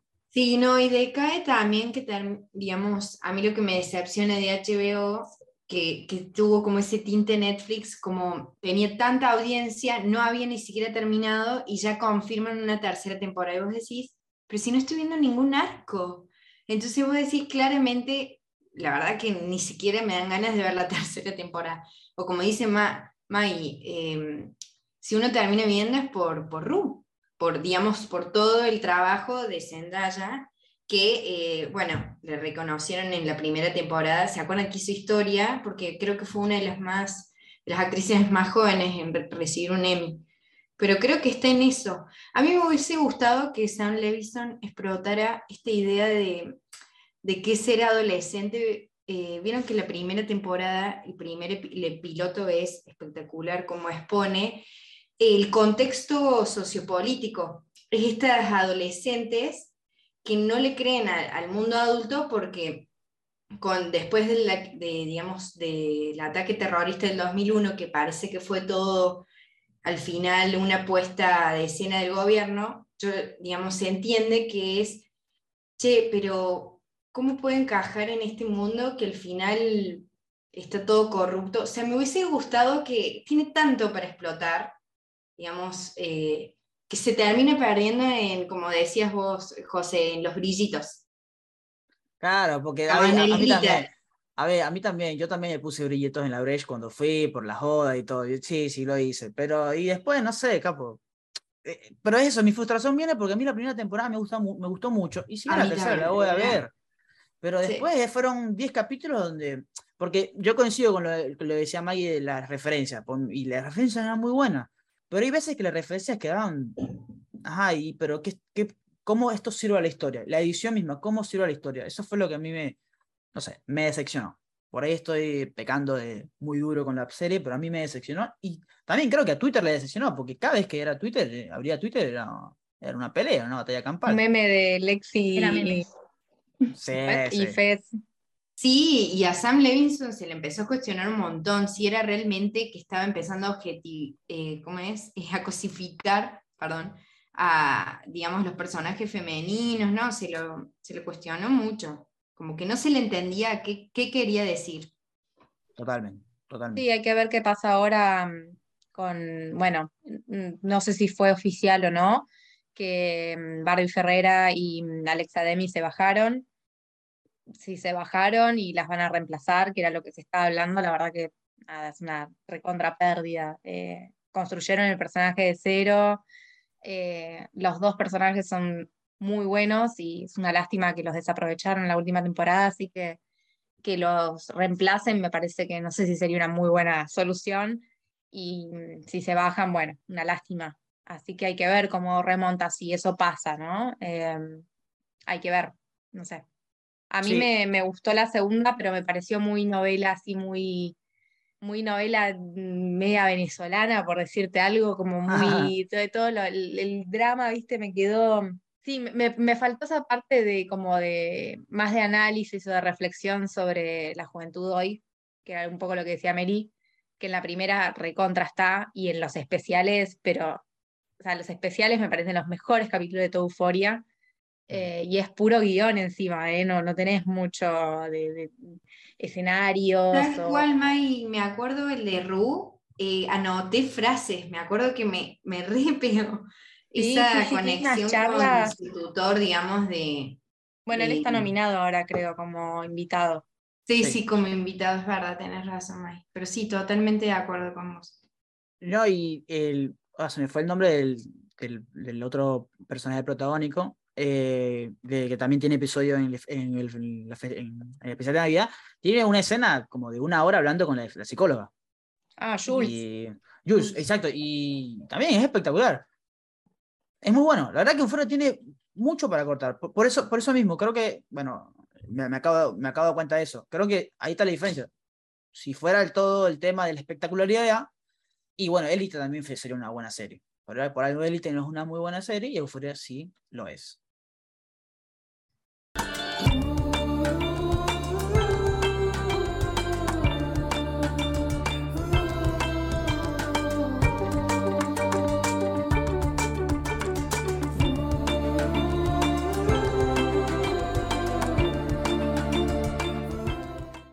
I have this recurring dream. I'm in bed, I wake up, and there's a man standing over me. So I kick him right in the nuts and I grab my knitting needle. And I take him down to the bone with that thing. Sometimes when I can't sleep, I imagine brutally murdering a dude. Bueno, Only Murders in the Building, ya estamos en la segunda temporada, pero entra ahora eh, por su primera temporada, eh, porque se estrenó el 31 de agosto del año pasado y la verdad que sorprendió, porque creo que se transformó en, en una serie de comfort. Se puede ver por Star Plus acá en Argentina y en Latinoamérica. Y también tenía esta dinámica como HBO que todos los miércoles se estrenaba eh, el capítulo, digamos. Y nada, es realmente eh, una serie que a mí me sorprendió mucho. Volvemos a, está nominada por comedia, digamos. Y creo que lo que más tiene de atractivo esta serie es eh, que tiene como protagonista dos legendarios que Martin Short eh, y Steve Martin, que realmente te juro que no puedes más, o sea, realmente te matas de risa. Y esta dinámica con una centennial que viene a representar, digamos, toda la cultura centennial o millennial, eh, que es Selena Gómez. Y la verdad que los tres en pantalla, eh, súper atractivo y sobre todo, lo más lindo que tiene la serie es eh, cómo mezcla la comedia con eh, el true crime que esta serie aparece después de la pandemia. ¿Se acuerdan que en la pandemia hubo como una epidemia de los podcasts de True Crime, eh, los documentales de True Crime? Entonces toman esta idea con una especie de parodia, lo usan como plataforma para, eh, bueno, nada, mucho intertexto con, con, la, con los formatos podcast, porque eh, la, la premisa, pero la premisa es muy buena eh, son dos vecinos de un departamento que se llama La Alcornia, en Nueva York, que Nueva York está como telón de fondo y la verdad que funciona muy bien. Eh, y resulta que eh, en el primer episodio sabemos que hay un asesinato en ese edificio y eh, se conocen estos tres vecinos, donde aparentemente eran fanáticos de los podcasts de True Crime. Así que se les presenta esta, esta oportunidad de empezar a decir, bueno, tenemos que investigar nuestro propio asesinato acá, en el que nos toca la puerta, digamos. Y durante la primera temporada tiene momentos súper graciosos, eh, y la segunda evoluciona todavía más porque usa eh, esta alegoría de que salen estos personajes a buscar el misterio afuera, pero en realidad tienen ellos mucho misterio en su vida por resolver. Entonces la, hace la segunda temporada para mí escala todavía más porque profundiza mucho en esos personajes que hay detrás. La primera presenta todo este mundo que es mucho para, para digamos, reconocer que muchas veces las comedias se quedan en solamente en la comedia de situación. Y acá se expande, todo este, todo este edificio habla y también la ciudad de fondo.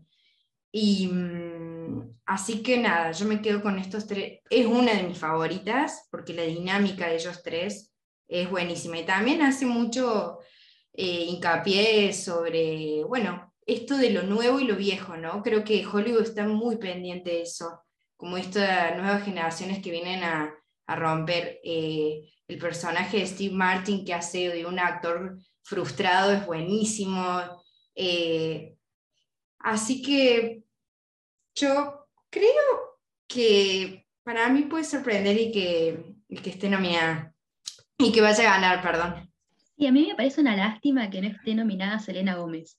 Tipo, están, está Martin Short, está Steve Martin, y para que funcione el trío es porque los tres actúan bien. Y me parece que Selena también se destaca y como que, no el no haberla nominado me parece un bajón. Sí, totalmente, Julio. Ojalá que en la segunda la nominen, porque en la segunda para mí todavía está mucho mejor Selena. Así que ojalá que ahí tenga su revancha. Tienes razón.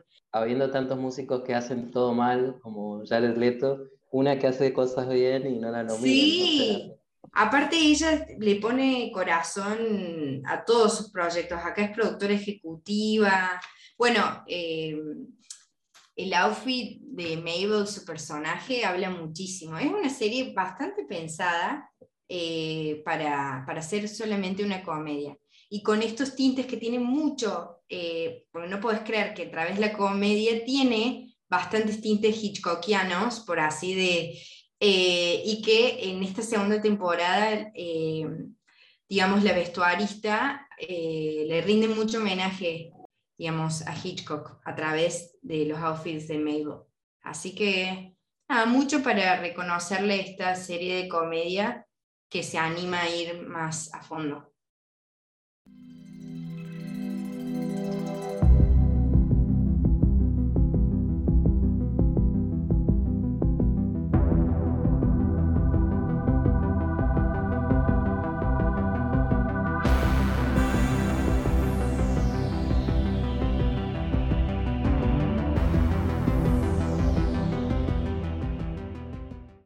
I play, do I get one of those cool t-shirts? yes. Really? Everyone gets a t-shirt. We make them ourselves. And if you... You're being sarcastic. You being sarcastic?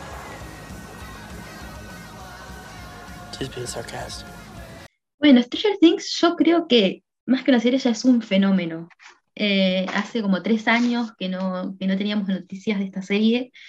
Eh, y digo fenómeno porque lo que pasó con la canción Running Up the Hills, la remera de Hellfire Club está en todos lados, es como, ay Dios, no, no, es increíble. Eh, yo creo que sigue vigente por la legión de fans que tiene y nosotros que lo miramos. Em, pero creo que al lado de sus competidoras, o sea, es la más floja de todas, pero creo que su nominación se debe a esto, a que ya es un fenómeno, se, convirtió en un fenómeno. Em, creo que el capítulo que, que hay que- para destacar es Billy, que es en el que Sadie Sink da todo. Eh, creo que si hay alguien para nominar en esa serie, es esa, esa actriz. Em, bueno, la aparición de, de este villano de Vecna que se estuvo como desde la primera temporada dando pistas, eh, creo que es un buen giro. Yo creo que eh, desde la primera temporada quizás no, no se ha vuelto a ver ese nivel que tuvo el impacto. La primera temporada, la segunda, a mi parecer, decayó.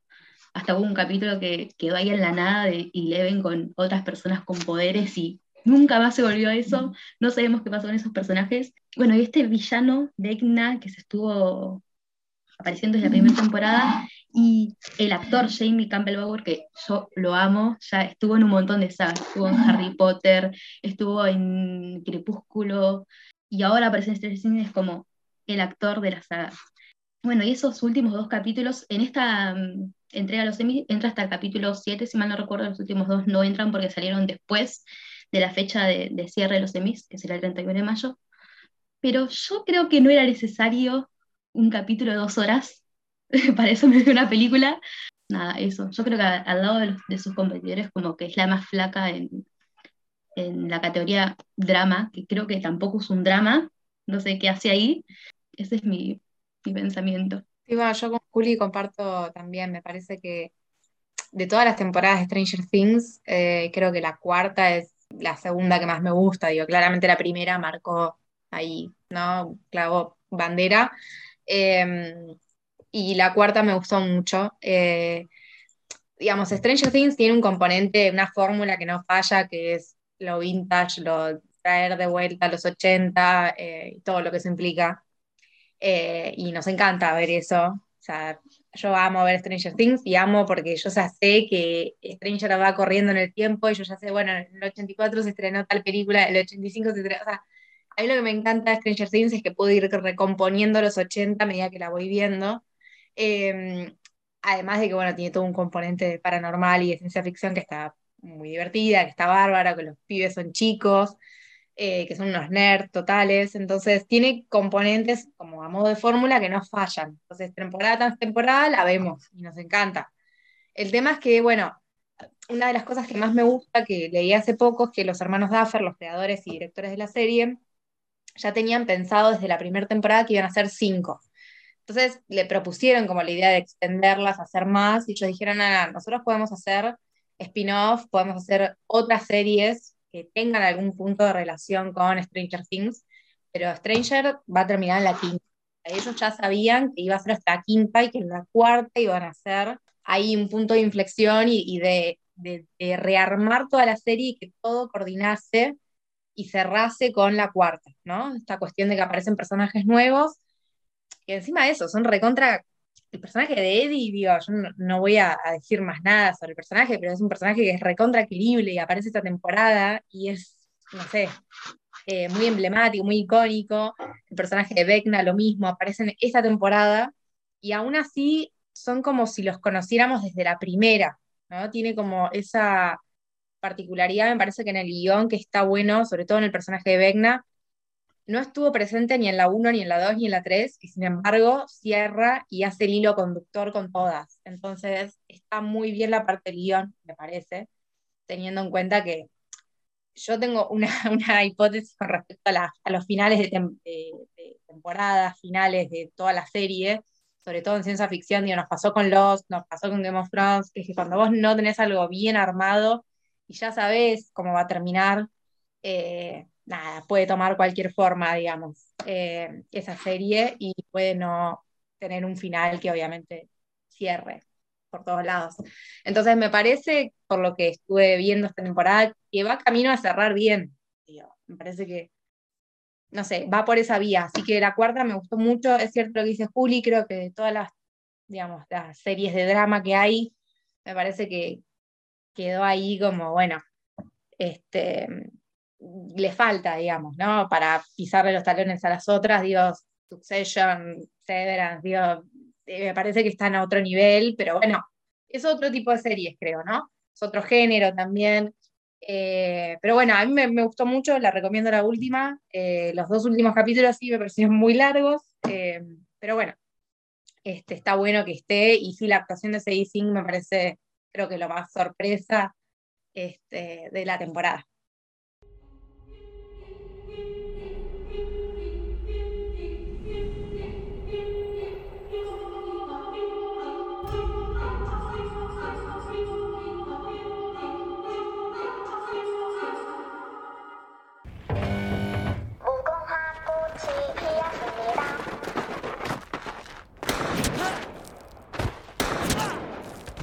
Bueno, el juego del calamar es quizás la. Sí, podríamos decir, más allá que ya mencionamos que Severance es la sorpresa del año, el juego del calamar es la. Si se quiere, la colía del año, porque estamos hablando de una serie que no está producida en habla inglesa. Eso es algo que. La verdad que no tengo el dato, creo que es primera vez que pasa, no lo tengo el dato, quizás no, pero es extrañamente, es muy raro. Es una serie que incluso creo que todavía Netflix tiene esto de que todos los días se rompe un récord, entonces uno queda perdido en el espacio, pero entiendo que es el récord de mayor vistas de una serie. Eh, no sé si en un tiempo determinado o en la historia, pero lo cierto es que de Calamar fue un furor, fue quizás la serie de- del, de- del año pasado a nivel vistas y a nivel que todo el mundo la vio, porque por acá podemos decir que, bueno, cada quien vio sus series y eso. Ahora, mis viejos vieron el juego del calamar, o sea, y es muy probable que sus familiares también hayan visto el juego del calamar porque era lo que todo el mundo hablaba. Incluso, yo creo que si el juego del calamar hubiera, apa- hubiera aparecido en plena pandemia, bueno, el alcance hubiera sido mucho mayor.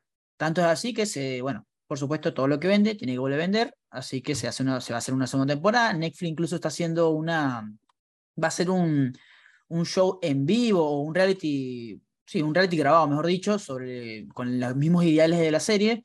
Eh, pero sí, la verdad que fue una sorpresa. Eh, creo que son ocho capítulos, son muy buenos los capítulos. eh, a destacar mucho el departamento de arte. Montan escenografías totalmente. obviamente hay efectos especiales, pero muchos, en, en su mayoría son con efectos prácticos también, espacios reales. Si uno puede decir, es cierto que la industria surcoreana siempre ha estado presente, o por lo menos en los últimos 20 años ha estado muy presente a nivel cinematográfico. Ente- entendemos que hay esto de que la- las series eh, surcoreanas también son muy importantes por ahí en- a, a nivel asiático y ahora eh, están creciendo más. Incluso tú te metes en Netflix y ves que hay secciones especiales de, de series surcoreanas, pero creo que esta es la... explica lo que nos viene a traer eh, generalmente el cine surcoreano mainstream, si se quiere, porque digo mainstream en el sentido que llega, que es ponernos, poner al público, a la audiencia al límite. Todas las películas que nos gustan surcoreanas eh, nos presentan situaciones que nos llevan al límite porque nos hacen preguntar nosotros mismos qué haremos bajo contextos totalmente normales, como son eh, lucha de clases sociales, eh, venganza, entre otras cosas. Se puede decir que agarra un poco de todo el, amor y la gloria que trajo Parasite a Estados Unidos y al mundo, pero la verdad que el juego de calamar, yo le, a ver, le pongo muchas fichas porque me gustó mucho, me gustó mucho porque me pasa cuando, creo que no es el, no es el ejemplo, no, no, es, no es el mejor ejemplo, pero a mí me gusta cuando producciones que son fuera de lo mainstream eh, se, se de- eh, desembolsan plata, porque esa es la palabra, invierten en algo totalmente no hollywoodense, pero sí, sí, sí que tenga un alcance de gran mercado como fuera Hollywood. es difícil conseguir eso. A veces uno consigue películas justamente argentinas o series argentinas que dicen, che, esto, por ejemplo, El Reino, hace poco, es una serie que argentina, por ahí tú te enteras que es argentina por los actores. Ahora, en ningún momento se habla de, no, no, no tiene elementos como tal argentinos como tal. Eh, tú la ves y la, la verdad, pagan ese ejercicio vela y toman mate tres veces. Es más, me acuerdo que El Reino salió en el mismo momento que Suicide Squad, la de James Gunn, y en Suicide Squad había mucho más elementos argentinos que en El Reino. Una cosa loca, una cosa nunca antes vista. En cambio acá, o sea, es- es- eso me parece un mal ejemplo. Me parece un buen ejemplo cuando tú intentas agarrar tus raíces y lo intentas explotar a nivel, a grandes niveles, como es, esta, como es esto. Estamos hablando de que juegos callejeros que hacen lo que hacían los niños, que hacen seguramente todavía, y ahora más, los niños en Surcorea, eh, fueron la idea de una serie que es la más vista en Netflix. Eso me parece espectacular. Y además, actuaciones, el final espectacular y sorprendente que tiene al final también. O sea, me, me, me, me, parece, la verdad que me parece muy buena. No creo que gane, me, parece que no está a la altura de las demás, pero, pero le pongo mucha ficha. Me parece que es una serie que, que sí, me interesa, o sea, sí o sí, aunque no lo quiero, quiero ver la segunda temporada. No lo quiero porque digo, está perfecta, ¿para qué vas a hacer una segunda temporada? Ahora, la quiero ver otra vez. Y Bong Joon-ho, el director de Parasite, debe haber estado muy contento de que hizo que los yankees leyeran subtítulos. Claro, claro, la verdad que no tengo el dato, pero eh, probablemente los americanos en, en general dijeron, bueno, ok, vamos a darle una oportunidad y vamos a leer, vamos a verlo No, en sí, la han nombrado en, digamos, en series, como Sí. Que, le- que le vieron, ah, ¿qué estás haciendo? ¿Are you watching Squid Game? Ah, Eh, o sea, lo, lo nombraban. eh, y creo que es lo que vos decís, José. Es lo único que a mí aplaudo de Netflix. Como es una plataforma que pone en agenda eh, contenido, como lo llaman ellos, de internacional, de otros países, como tener acceso a otras cosas. Porque la industria eh, cinematográfica de Sur Corea es súper buena y bueno, hoy podemos acceder gracias a Netflix. Es que es eso, porque la idea es que al final la idea de las plataformas, nos guste, no es como abrir una ventana a, un, a tener opciones y eh, poder tener, eh, invertir y tener la capacidad de ver todo lo que es un mundo diferente, como es el cine y las series surcoreanas, me parece algo, por lo menos, valedero, si se quiere. Sing if you want to live long. They have no use for your song. You're dead, you're dead, you're dead, you're dead and out of this world. Now your hope and compassion is gone. You've sold out your dream to the world. Stay dead, stay dead, stay dead. You're dead and out of this world.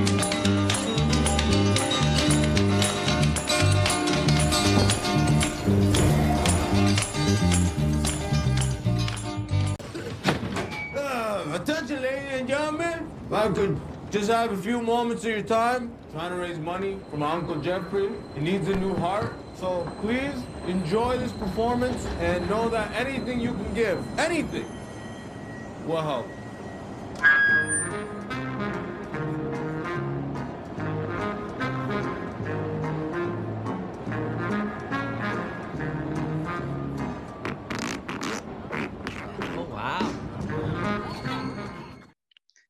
Em, tengo que ser muy polémico con lo que voy a decir, pero lo voy a decir.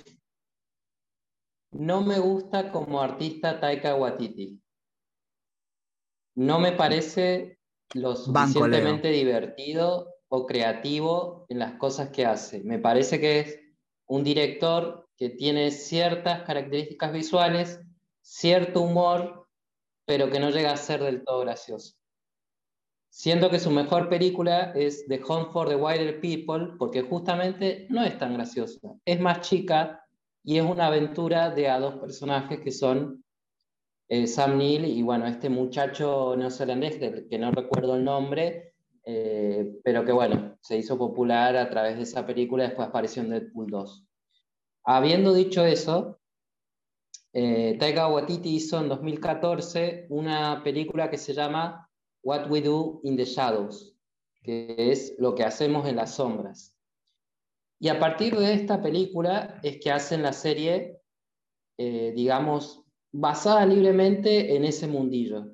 Y yo siento que, no sé si es la única vez, seguramente habrá otros ejemplos, donde realmente un formato de serie favorece a ese mundo más que una película. ¿Por qué? Porque la película lo que hacía era justamente como mostrar pequeñas viñetas de un falso documental en el que mostraban tres vampiros muy diferentes que convivían en una casa. Entonces era una sitcom, pero de vampiros. Pero uno sentía eso, que eran como pequeñas viñetas, sketch. No había, digamos, la justificación como para que fuera una película de hora y media. O sea, no, no tenía eh, el inicio, desarrollo, fin que tienen las películas, digamos, o las historias más contraídas. What We Do in the Shadows aprovecha el formato de la media hora del falso documental para justamente construir ese, ese mundo a través de, temporadas. Entonces, ¿cuál es el mejor antecedente falso documental en la historia de las series que también era una comedia? The Office.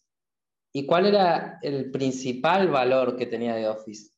No era que te daban gracia algunas situaciones, sí, obviamente había el gag, está el capítulo del incendio, cuando Kevin se le cae el chile, existen esos momentos graciosos. Pero lo que más te da gracia de The Office y lo que más te da gracia de What We Do in the Shadows es que hay una continuidad del personaje. Y vos sabes que el personaje es muy chistoso por las actitudes que tiene y por cómo se para frente al mundo. Entonces vos llega un punto en ciertas temporadas que vos ya le, le adivinás más o menos para dónde va a ir, porque conoces sus actitudes, porque conoces sus chistes, porque conoces su forma de ser. Entonces terminan dando gracia los personajes más que la historia en sí, que la historia es graciosa también. Yo creo que What We Do in the Shadows es una gran serie de comedia. Eh, creo que debería ser un poquito más popular de lo que es. Eh, apunto, creo yo, a que acá todavía estamos usando Star Plus, no existe Hulu como sistema, entonces es muy difícil que esas series, digamos, tengan la visión que tienen, porque esta serie es de 2019. Y yo creo que recién ahora, este año, estamos teniendo eh, Star Plus y recién ahora podemos ver la, la, serie en un servicio de streaming. Entonces hay toda una cantidad de años que el, grupo, el, eh, el público latinoamericano no la ha visto la serie. Pero yo les digo que la vean. Tiene personajes muy graciosos, aprovecha los tropes o los temas de, del género fantástico de manera muy graciosa. Tiene cameos impresionantes. Hay un capítulo de media hora que conocen al concilio, digamos, al consejo de vampiros, y cualquier vampiro famoso que ustedes conozcan, es probable que esté en el capítulo y que participan activamente y es muy gracioso. Así que yo les diría que, que la vean. Eh, fueron nominadas por la cuarta temporada, que está emitiéndose hasta hace poquito en Estados Unidos, que bueno, por lo tanto no ha llegado hasta acá. Pero las temporadas que he visto realmente son, son muy graciosas, todos los personajes son eh, muy divertidos y tienen sus propias características. Y sobre todo eh, tiene la participación de quizá el mejor actor de, de, comedia de habla inglesa que es Matt Berry, que se hizo muy famoso por The It Crowd, que hace un personaje de, de un jefe. Y Matt Berry es como una persona que con solo hablar, por cómo gesticula, te reís. Eh, y hace un vampiro sexópata. Entonces, es muy gracioso, yo lo, siempre lo veo, es la, la clase de serie de, que ves cuando con el plato de comida al frente, como que llegabas un día eh, muy agitado y, y, pones la serie y son 20 minutos que es una pavada hermosa, muy divertida. Así que ojalá que gane.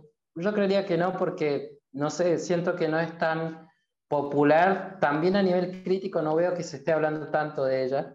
Pero, pero sería un, un, una grata sorpresa que ganara. No creo que gane, pero me gustaría que gane a Mejor Comedia. Sí, yo acá quiero sumar, yo también vi What We Do in the Shadows. La estoy viendo ahora la cuarta temporada, creo que ayer o hoy será la última, el último capítulo. No, y, y son, los personajes son, no se dicen, ay, vos ya te reís, porque sabes lo que, va, lo que sí. van a hacer, es increíble. A mí en lo personal me gusta sí, Nacha, que es, es lo más. Pero la relación de claro. Nacha con, con Laszlo, lo que hace, no, no, no. Sí, sí, sí. No paras de reírte. No, Nadia que, que en realidad ella en la vida real tiene acento, solo que ella es griega. Eh, claro. y en, bueno, y en What We Do in the Shadows hace como de un vampiro de Escandinavia, de todo. Pero lo que me hace reír Matt Berry, o sea, se viralizan clips de él en Twitter y, y son importantes. Eh, la verdad, no sé, a mí me sorprenden a cada momento. Eh, y no quiero expoliarlo, pero es muy gracioso eh, cómo, cómo los integran a la historia. Y también cómo integran el género fantástico, o sea, hay todo un capítulo de la rivalidad con los hombres lobos, que se veía un poquito en la película, pero ese capítulo de los hombres lobos es un, es un delirio, es un delirio. Así que, bueno, yo la recomiendo muchísimo la serie. No sé vos qué, qué pensás, para mí tiene un nivel muy bueno también. No, sí, sí, yo creo que cada temporada se va superando y el personaje también, para destacar, es el de Colin, que es un vampiro, pero es un vampiro de energía, no es un vampiro en sí con los dientes y El vampiro como vos te imaginas, sino que agarra a Sí. una persona y, y absorbe toda su energía y así es como que, no, no, no, es increíble. Bueno, Que también sale Colin de lo Robinson- canon, porque nunca, por lo menos yo nunca me Sí. escuché sobre un vampiro energético. Colin Robinson es un actor de, de, carac- de character actor o un actor secundario muy conocido en sitcoms. Tiene un par de capítulos en The Office, tiene un par de capítulos en Better Call Saul. Eh, es ese Sí, cliente sí, en pesado, Bad, no calvo. recuerdo también. Claro, sí, sí. Sí, sí. Entonces, hace del concepto de vampiro energético. Es una persona que en realidad no es un vampiro per se, sino que te habla, se comienza a quejar, molestar, y eh, con eso te chupa la energía. Y ese concepto lo desarrollan por toda la serie. Entonces, capítulos enteros. Y uno se acuerda, ah, cierto, este es el vampiro que, chupa la energía de, su entorno. Y es muy, es, muy, es muy ocurrente. La verdad que ojalá que, bueno, la gente la comience a ver la serie porque es muy graciosa.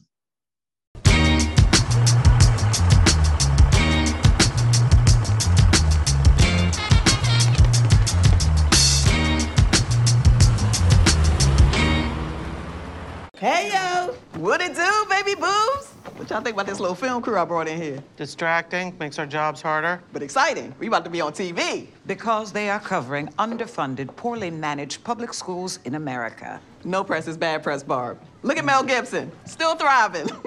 Daddy's home too. Hilarious. Ava's our principal. She has a unique take on her job. She's bad at her job. What's unique is that she's bad at her job. Eh, Abbott Elementary es un- una sitcom y es un documentario o falso documental, eh, igual que What We Do in the Shadows, y es una nueva serie, es, es la primera temporada y está producida, escrita y protagonizada por Quinta Brunson, eh, que se hizo famosa por hacer eh, pequeñas como, si mal no recuerdo, una, web, una serie web asociada con BuzzFeed, eh, esto es como su primer gran proyecto, así en televisión. Y es una serie, tiene toques de The Office, obviamente de Parks and Recreation, pero en el mundo escuela.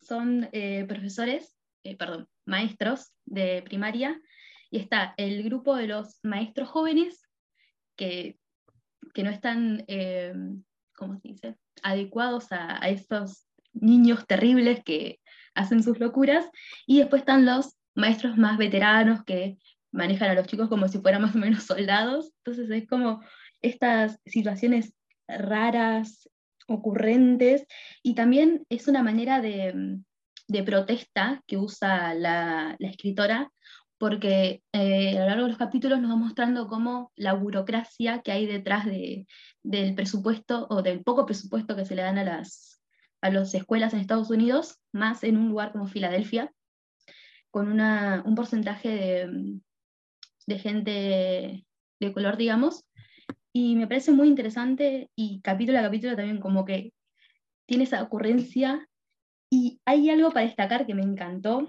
que es el personaje de la directora, que tiene mucho de Michael Scott. O sea, si esa persona existiera en la vida real, sería insoportable y no podrías verle la cara. Y creo que ahí también ese personaje es súper importante, que la actriz está, está nominada. Y después tenemos, bueno, el personaje de, está el personaje de Janine, que es la, protagonista, que es esta maestra joven que está tratando de, de, de manejarse en ese mundo. Y eh, está nominada también como mejor eh, actriz de, de comedia principal.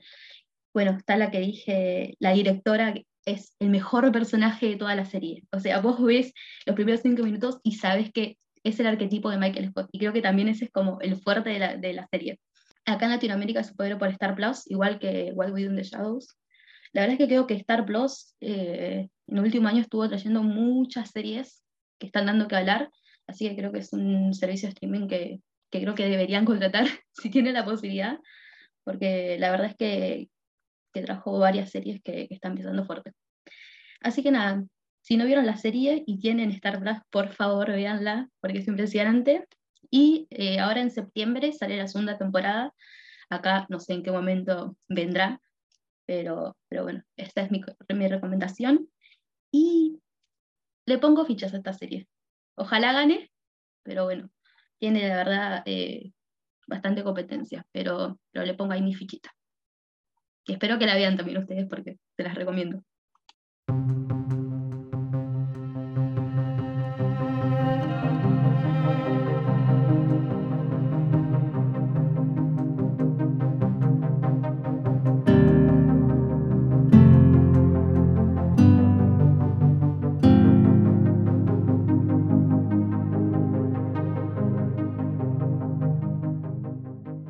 Sales rep said the drug was different because it was basically non-addictive. Had you ever heard of a non-addictive opioid? Mm, no, sir, I had not. And did he tell you what percentage of patients became addicted? That was the key to the whole sales pitch. He said less than 1% became addicted. Less than 1% would become addicted to Oxycontin. He said less than 1%. He called it a miracle drug. Y a mí me toca hablar de eh, Toxic, miniserie también de Star Plus, como decía Juli, eh, una miniserie que se estrenó acá en Argentina a fin de año del 2021 y que eh, la verdad que para mí es la única que le puede hacer frente dentro de todas las nominadas de miniseries a The White Lotus. Me parece que son las dos más sólidas, las demás sin palabras. Lo de inventando Ana, no voy a entrar. Pero vamos con Dopsic. La verdad que es una historia, no quiero decir adictiva, porque justamente se trata de, de toda la guerra que hubo en los últimos años en Estados Unidos contra los opioides. Pero qué, qué historia eh, frustrante, conmovedora. La verdad que creo que uno no dejaba de verla porque en esos ocho capítulos no podías creer eh, todo, digamos, todos los intereses que hay en las farmacéuticas, en, eh, digamos, lo que, lo que es el negocio de, la salud, ¿no?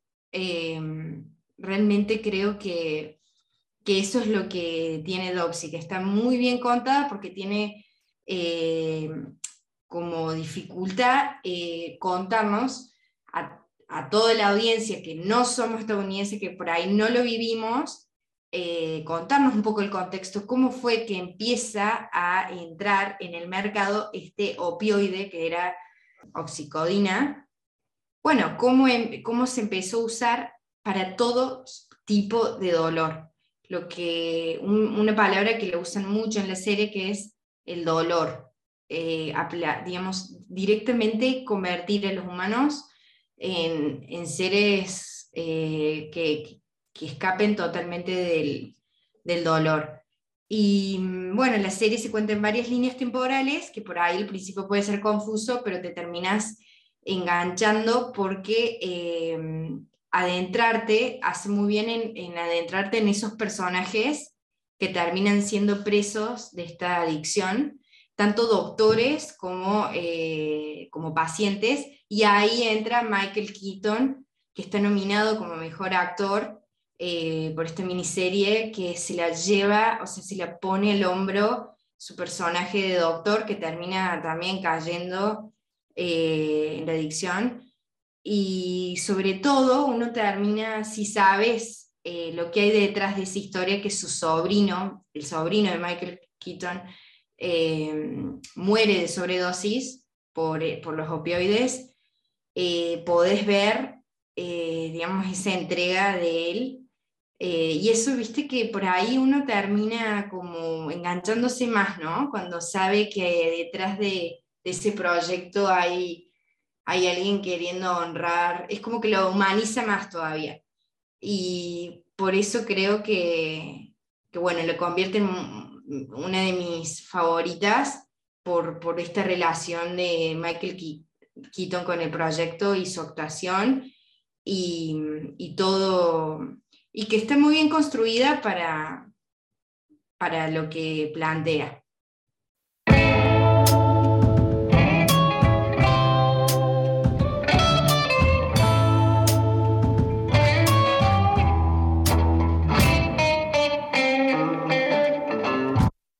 Jimmy, if you don't like where you're heading, there's no shame in going back and changing your path. Los últimos seremos los primeros. Vamos a hablar de eh, la obra maestra, que es Better Call Saul. Igual Oh, eh, hay sí. un epi- ahí está Leo. Van a tener que agarrarme a mí y a Leo para no hablar tanto, pero no, realmente no queremos hablar tanto porque ya hay un episodio publicado de este podcast que está dedicado a analizar no solo el final, sino la serie en general. Así que los invito, por favor, una vez terminemos esto, si les interesa, ir al podcast de Better Call Saul si no lo han escuchado. Solo quiero decir un comentario, eh, Leo también eh, adelante, y, no sé si otro vio la serie. Básicamente, eh, Juli, muy bien, soldada de Better Call Saul. Básicamente creo que mm, esto ya se dijo mucho porque ya la serie ha sido recontraanalizada, pero es, ver, es cierto que hay dos tipos de series, que son las series de conflicto o las series de resolver un problema y las series de procesos. Hoy en día vivimos una época en la cual, la verdad que los procesos no, así como en el fútbol, los procesos no son respetados, en la vida también pasa por las plataformas de streaming. Better Call es un, es un error dentro de esta matriz de las plataformas de streaming y del consumo de la gente, eh, y el hecho de que ha- haya sido así valorado y visto, eh, habla muy bien de ella. Incluso podemos analizar, Better Call Saul es una serie que inicia por una edición de un tipo, que es el ti- Walter White, que se está muriendo de cáncer, decide hacer esto y pasan cinco temporadas y el tipo está intentando resolver una situación mediante a resolver eh, su situación mediante esta decisión. En cambio, en Better Call Saul, eh, Jimmy McGill puede salir del problema en cualquier momento y aún no lo hace. O sea, son esos estudios de personajes que eh, muy pocas series lo tienen y muy pocas series lo logran. Los Sopranos, si se quieren, Los Sopranos porque eran de HBO y era un sistema de PPV y no le interesaba tanto, podían. Mad Men, si se quiere también, y Better Call Saul. La verdad que, eh, eh, nada, invito a que escuchen el podcast eh, y quiero escuchar a Juli porque no, no había escuchado su opinión, porque no participó en el podcast, pero me interesa la opinión de los soldados de Better Call Saul, pero eh, es cine, o sea, literalmente cine y y en el podcast está es mejor explicado, pero es... eh, cada plano eh, cuenta algo y eso en las series no pasa. Por eso digo, es un error en la matriz de la serie, porque las series no tienen el tiempo para estar dedicándose a los planos. Eh, en cambio, en Better Call Saul pasa eso. Y además, eh, destacar, estamos hablando de eh, quizás la mejor eh, historia de amor en la televisión. Eh, y, el, y probablemente el personaje, mejor, el personaje femenino mejor escrito de la, de la televisión. Exageramos un poco, siempre nos vamos con el mejor, mejor, pero la verdad es, es impresionante y, y que no existe y que se haya acabado es, no sé, un tiro en la, en la rodilla dolía menos. No, yo soy acá soldada de King Wessler, obviamente. Yo la serie la empecé a ver el año pasado, no, la anterior creo, en Netflix con mi familia. Tipo, nos vimos las primeras cinco temporadas hacia el tirón y cuando salía esta temporada era los martes religiosamente a la hora de la merienda, toda la familia mirando la serie a ese nivel. Eh, Breaking Bad también la habíamos visto en familia, entonces fue como un poco más de este mundo. No, me parece esta última temporada es excel- va, toda la serie es excelente.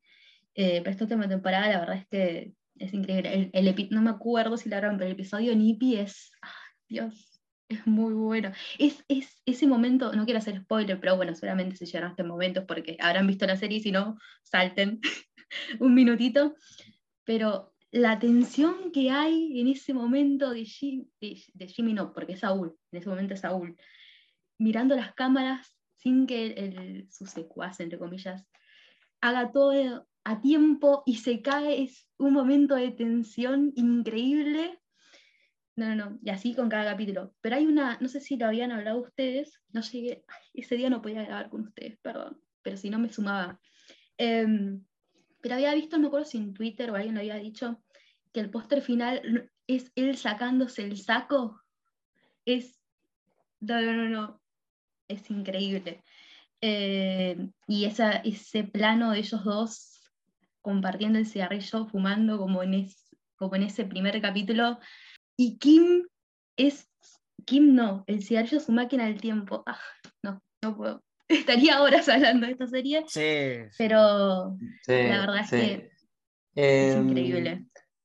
Bueno, hay, hay que ponerse un poquito técnicos porque estamos en una entrega de premios.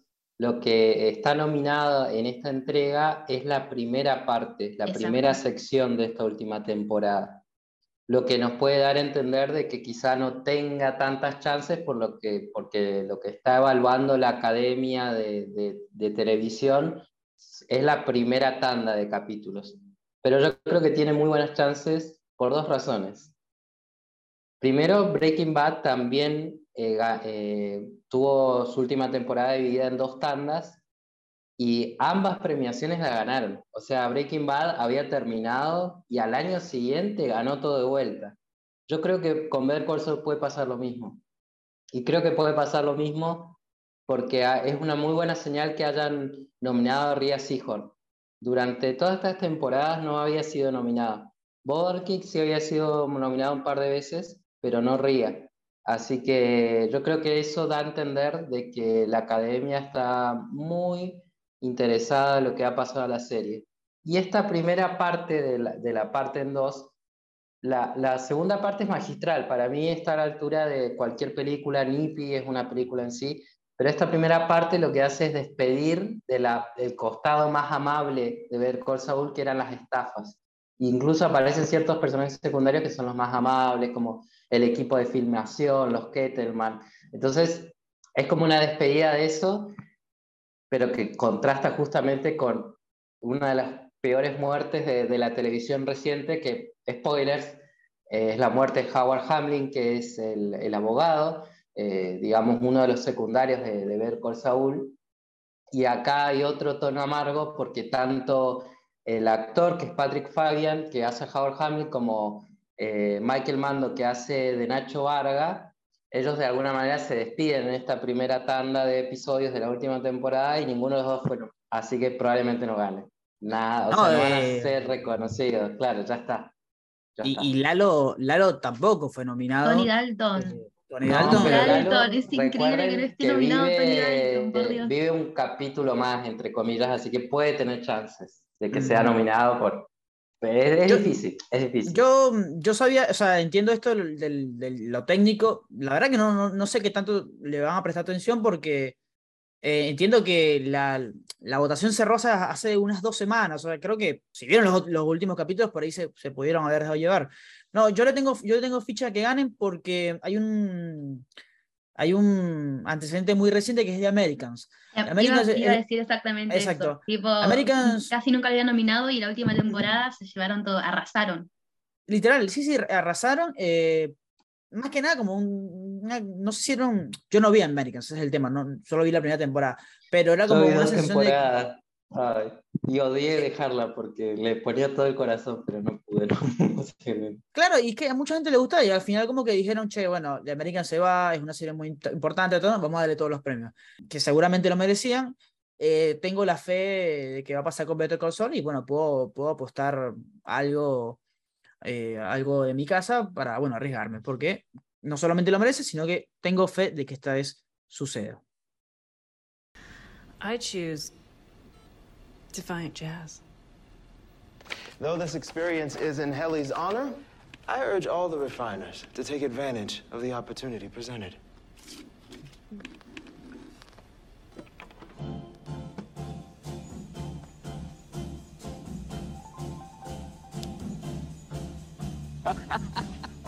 Whoa, wow. Okay.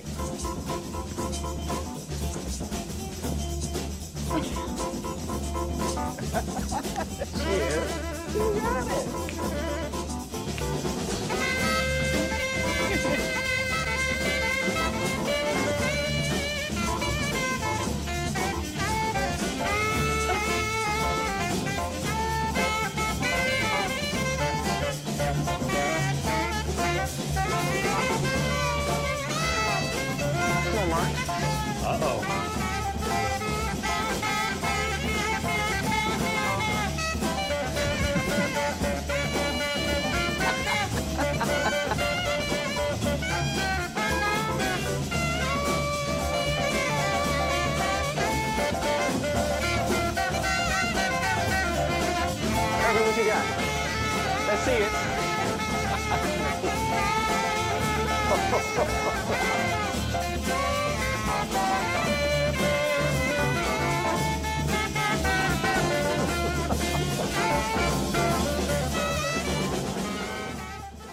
Ahora empieza nuestro humilde PRODE, o sea, nuestra elección de cada una de las categorías de actuación. Eh, así que vamos a empezar con la primera, el mejor actor de reparto de comedia. Em, tenemos eh, entre los nominados a Anthony Carragan, que hace del mafioso Nojo Hank, el mafioso sensible Nojo Hank. Eh, Ted- Brett Goldstein por Ted Lasso. Tohib Jimo, también por Ted Lasso, Nick Mohammed por Ted Lasso, Tony Shalhoub por la eh, The Marvelous Miss Maisel, Tyler James Williams por Abbott Elementary, Henry Winkler por Barry y Bowen Young por Saturday Night Live. Esto sería algún este, un personaje, digamos, de los varios que hace, digamos.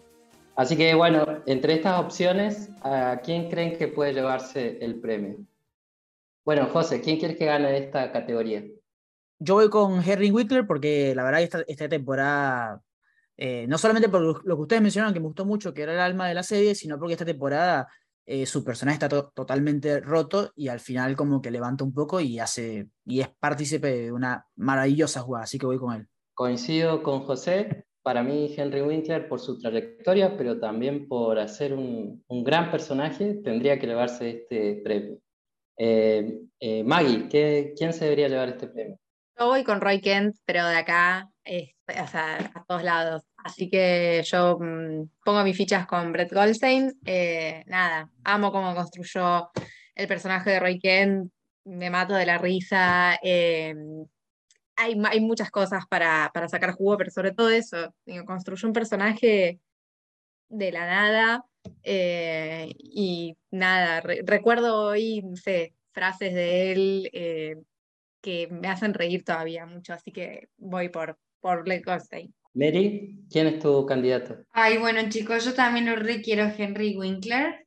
Eh, la verdad que es lo más, pero me parece que Anthony Carrigan, porque en Nojo Hank, o sea, sé que los Emmy suelen eh, reconocer mucho, como vos decías, eh, los que tienen alta trayectoria, pero no sé, siento que también Anthony Carrigan eh, es un papel que le da esa parte de comedia a Barry y, y es digno de reconocer. Por último, Juli, bueno, vos también podés elegir entre Out Elementary, que sos la defensora de la serie, pero ¿quién preferís que se lleve el premio? No, Tyler está bastante bien, pero estoy entre Henry y Brett Goldstein. Eh, la verdad es que si puedo dividir mi, mi voto en dos, sería entre ellos dos, creo. Entre Henry Winkler por Barry y Brett Goldstein por Ted Lasso. Actor principal de comedia. Esta es una categoría muy peleada. Eh, tenemos a Donald. Glover en Atlanta. Tenemos a Bill Hader por Barry, a Nicolas Hoult por The Great, a Steve, Mar- a Steve Martin por Only Mothers in the Building, a Martin Short por Only Mothers in the Building también, y por último Jason Sudeikis por la serie que lleva el nombre de su personaje Ted Lasso. José, ¿quién querés que gane? Naturalmente debería elegir a em, Donald Glover porque me parece que es muy bueno y Atlanta me gustó mucho, pero este año no tuvo tanta participación como en anteriores temporadas, así que me voy a quedar con Bill Hader. Así que Barry para mí arrasa. Estamos coincidiendo muchísimo, José. Bill Hader tiene, eh, hay miles tipos de Barry en un solo Barry. Es increíble cómo pasa de psicópata a alguien más o menos querible y psicópata de vuelta. Así que yo opino lo mismo. Ojalá que Bill Hader gane otro Emmy, ya ha ganado por este personaje. Así que, Maggie, ¿coincidís con nosotros o quizá alguien más debería llevarse el premio? No, no coincido con ustedes, pero no porque no me haya gustado, sino porque no la vi, entonces estoy ahí en...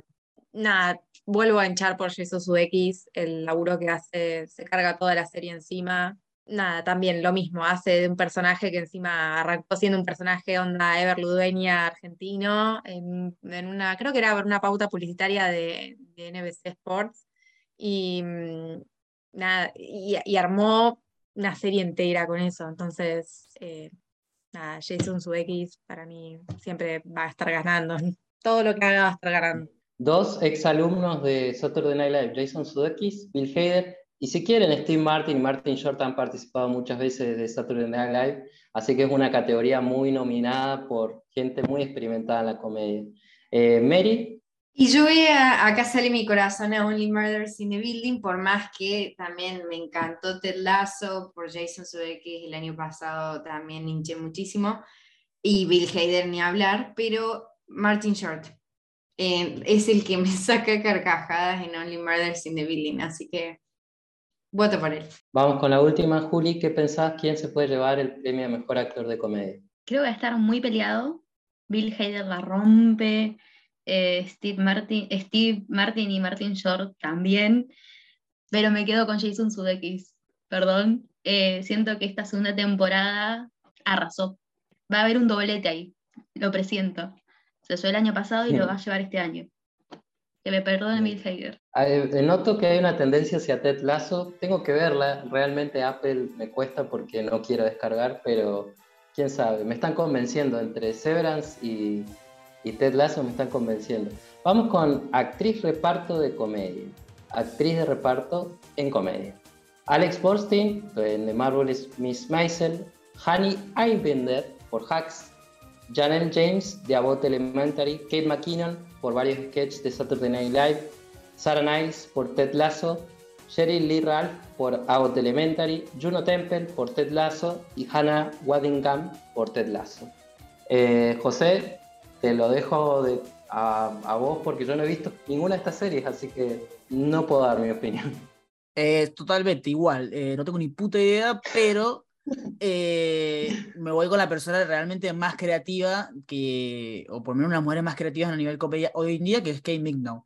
Eh, vi algunos capítulos de Saturday Night Live y solo ella, su presencia, creo que esta es la última temporada de ella en Saturday Night Live, o la próxima es la última, así que va a ser, así que me, me interesa mucho qué va a ser después. Eh, así que me voy con ella, no solo porque la- es la única que he visto, sino porque qué sé yo, se merece todos los premios. Es, es es increíble. Maggie, supongo que alguien de Ted Lasso. Sí, pero mm, mira, no las tengo muy en claro, ¿eh? Porque Hannah Waddingham para mí es, muy buena en, en comedia. Ya ganó el año pasado, de- eh, así que, mira, para mí el personaje de Sarah Niles, si bien es un personaje que quizás eh, no es un personaje central, no es protagónico, eh, así como el personaje de Hannah Waddingham, eh, en Ted Lasso el- el personaje de la psicóloga y la verdad es que hace un- es un antes y un después la, aparición de ella en la serie y lo, lo que ese personaje hace en otros, ¿no? En Ted en Rebecca, bueno, en muchísimos otros personajes, así que mm, los mueve, o sea, es satélite, ella anda dando vueltas por el, por el club y la realidad es que hace mover todas las relaciones incluso dentro del mismo equipo, así que estaría bueno que, que, que se llevara el premio. Mary, ¿quién crees que puede ganar? También el año pasado hubiese votado por Ted Lasso, eh, pero me quedo con, voy a, le voy a arriesgar. Voy a ir con Hacks, que hablé de ella y es una muy buena comedia. Eh, voy a ir por Anna Ivender. Sí, Anna Ivender. Me parece que tiene, tiene chances. Por último, me- eh, Juli, ¿quién quieres que gane? Bueno, creo que acá está cantado. Eh, para mí se lo, se lo lleva Janelle James por Abbott Elementary. Es el personaje que yo dije que era Michael Scott, pero en esa serie. Creo que con eso ya los debería convencer. Aunque creo que tipo Sarah Nice en eh, que hizo de Sharon Filston en Ted Lasso también se lo puede llevar, le pongo todas mis fichas a, a Janelle. La verdad es que es una de las razones de, del éxito de Abbott Elementary, creo. Así que creo que se lo merece. Pasamos a la categoría principal de actuación en comedia. Acá, bueno, hay algunos nombres conocidos, otros que ya han ganado y algunas sorpresas. Eh, Rachel Brosnahan por The Marvelous Miss Maisel, Quinta Brunson por Abbott Elementary, Kaylee Cuoco por The Flight Attendant, Elle Fanning por The Great, Issa Rae por Insecure y Jane Smart por Hacks. Eh, de vuelta, otra categoría en la que por lo menos yo no he visto sus actuaciones, así que no puedo dar un- una opinión. No sé, José, si pudiste ver alguna de estas actuaciones? Sí, me quedo con Jen Smart de Hacks. La verdad que me- me- no terminé la segunda temporada, pero el, nivel, el gran nivel de la primera temporada lo mantiene en la segunda y listo, merece todo. Igual creo que ya ganó el, el Emmy pasado. eh, Sí, ganó el bien. año pasado. Perfecto, denle otro. Bien, Maggie, ¿quién crees que debería ganar mejor actriz? Yo no vi ninguna de las que están nominadas para Ajá. Mejor Actriz, no vi ninguna, así que no, no sabría decirte, pero bueno, Jean Smart es una genia en todo lo que hace, así que mm, no, no sé, las tengo que ver, las tengo que ver, así que no voy a dar mi voto en esta ocasión.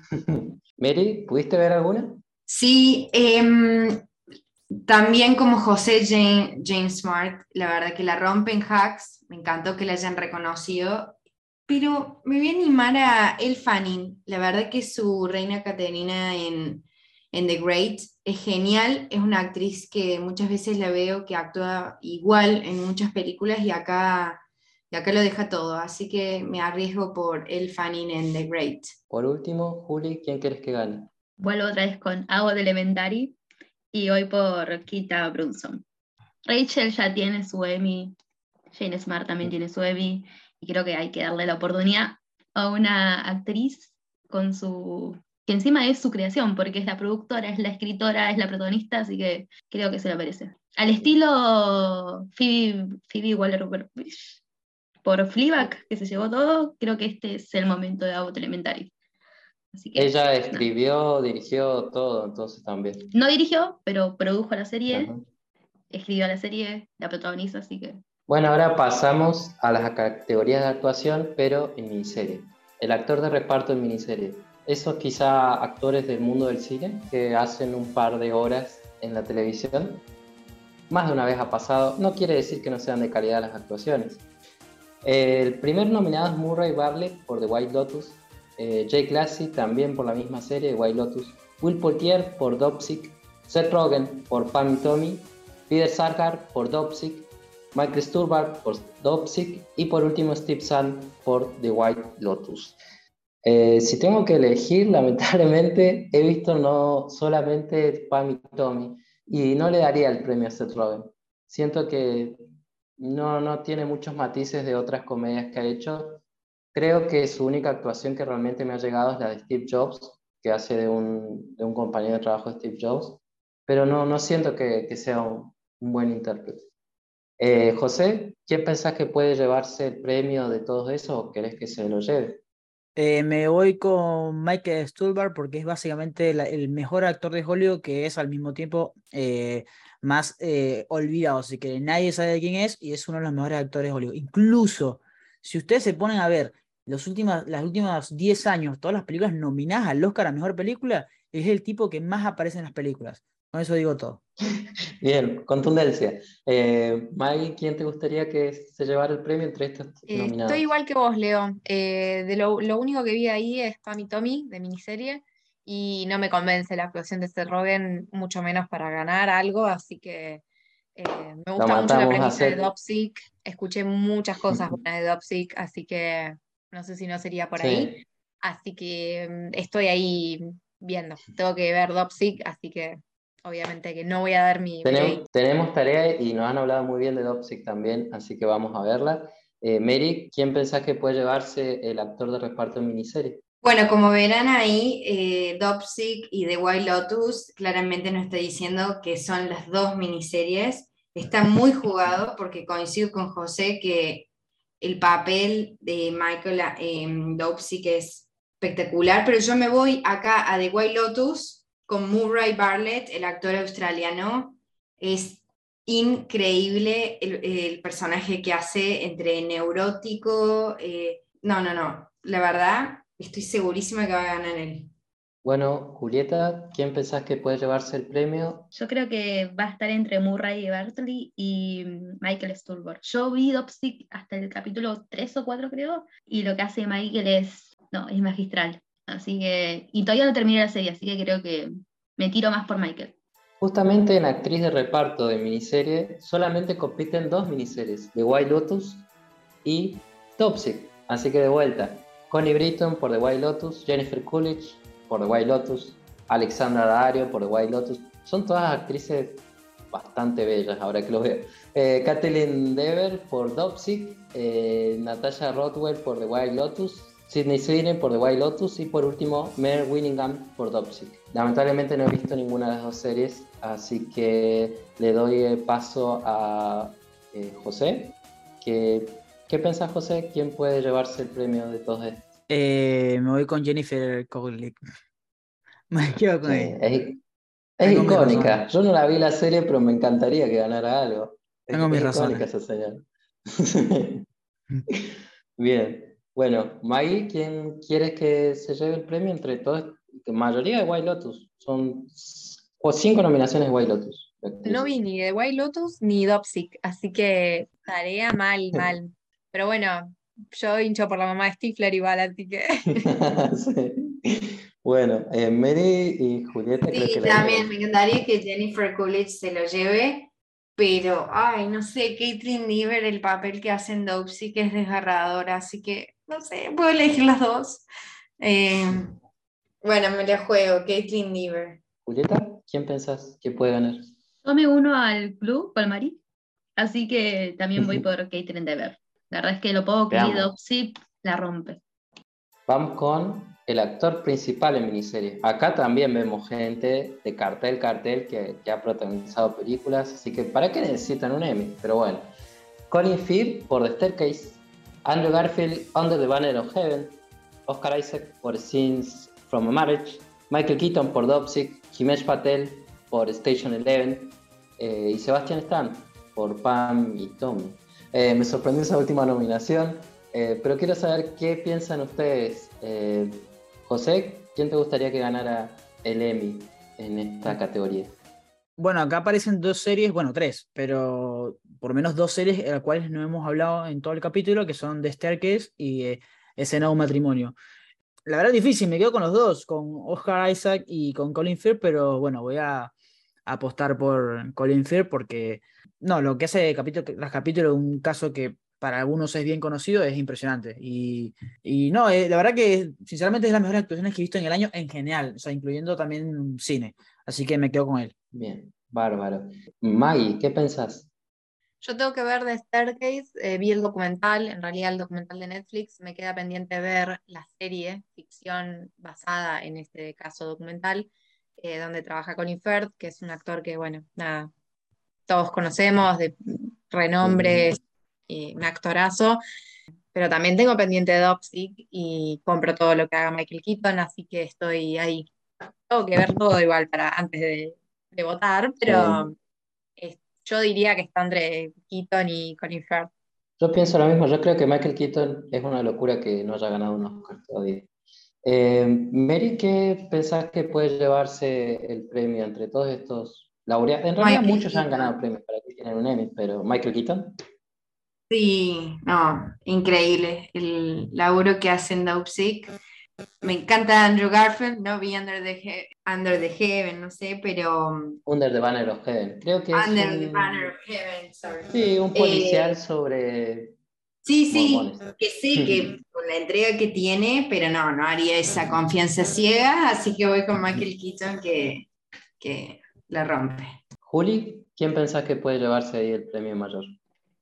Lo único que vi de la lista es Dopsic, así que me iría por Michael Keaton, pero que esté nominado Andrew Garfield y que la única nominación de esa serie sea, sea Andrew Garfield, como que algo dice, no sé.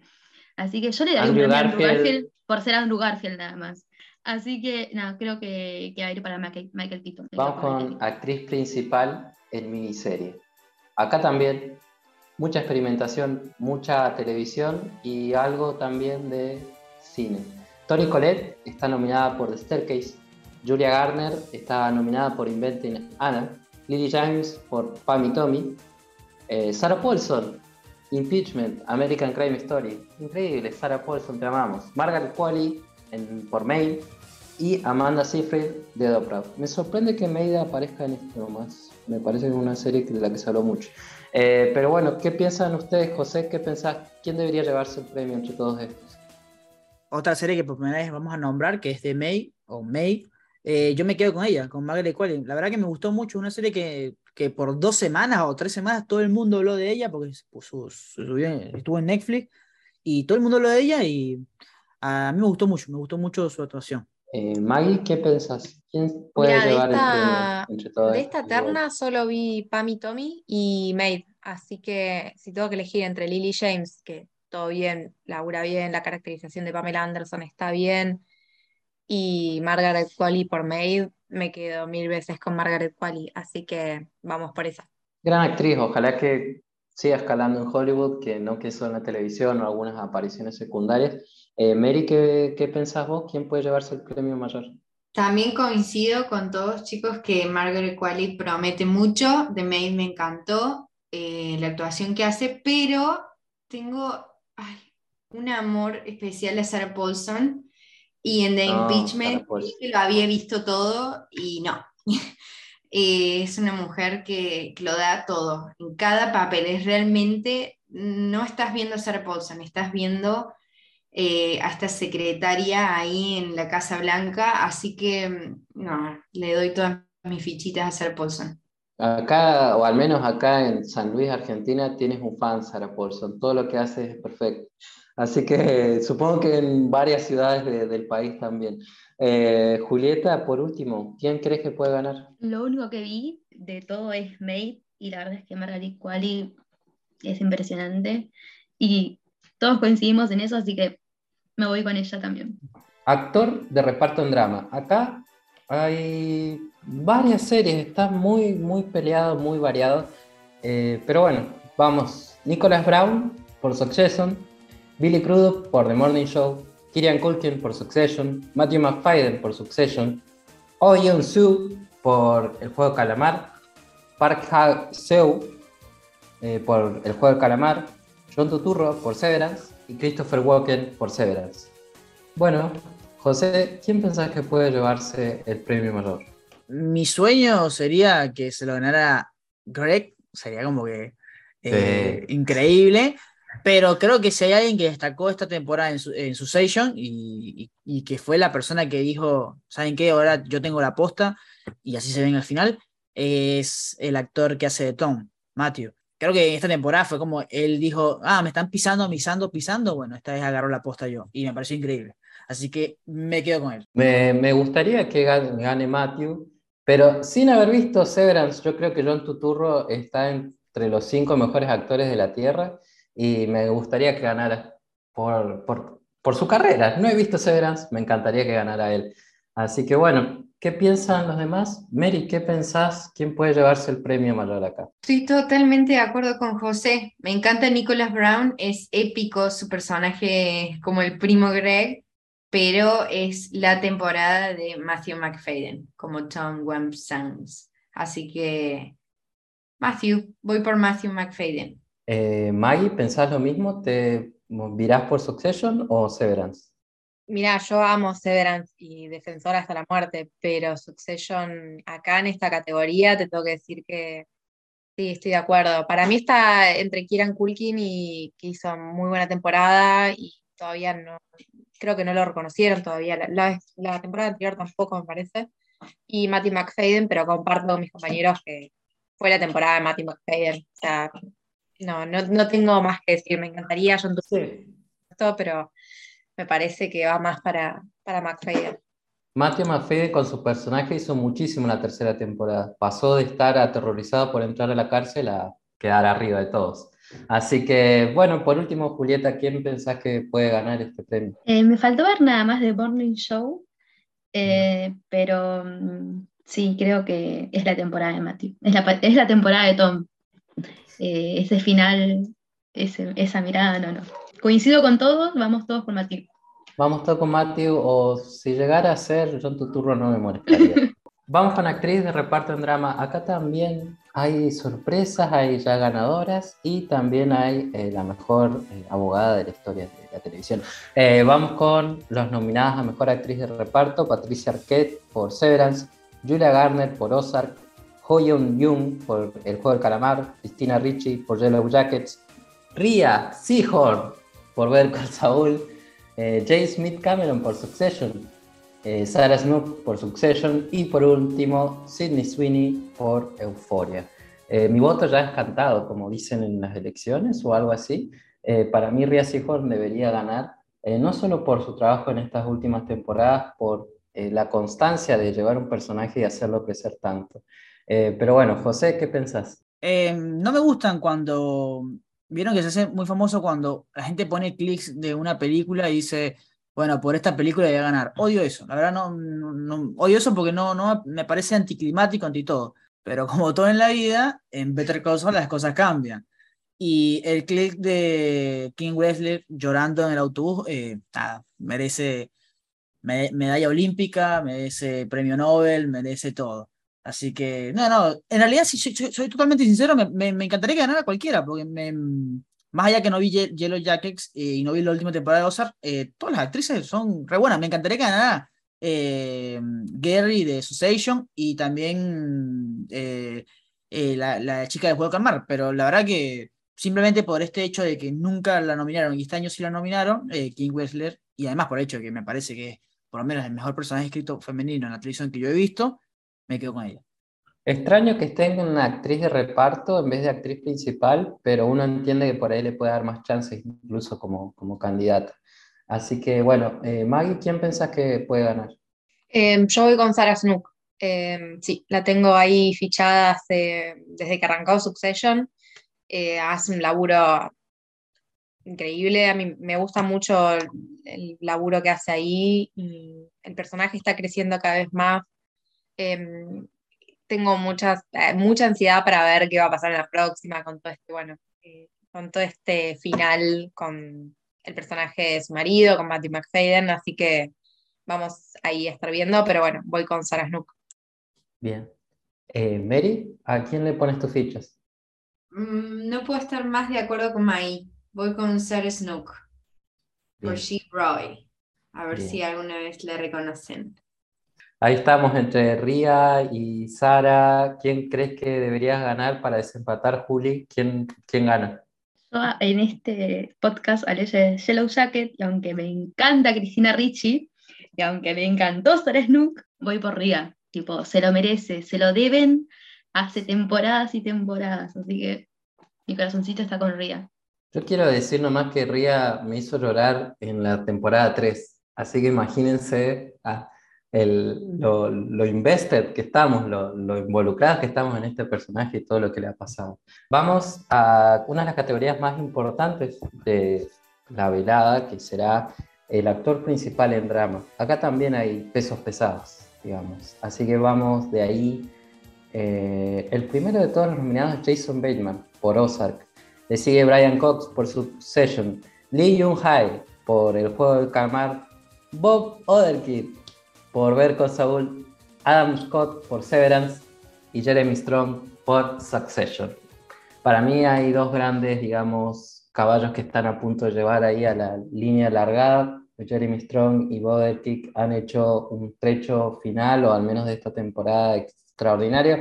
Cualquiera de los dos sería excelente que lo ganara. Obviamente me gustaría más que ganara Bob, pero bueno, eso lo definirán los votantes. José, ¿con quién te quedas?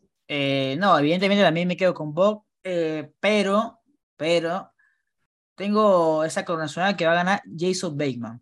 No me pregunten por qué, pero generalmente también última temporada, Jason Bateman es un tipo que le, cae muy bien en la industria, incluso ya le dieron un Emmy por mejor dirección en la pasada temporada en Ozark.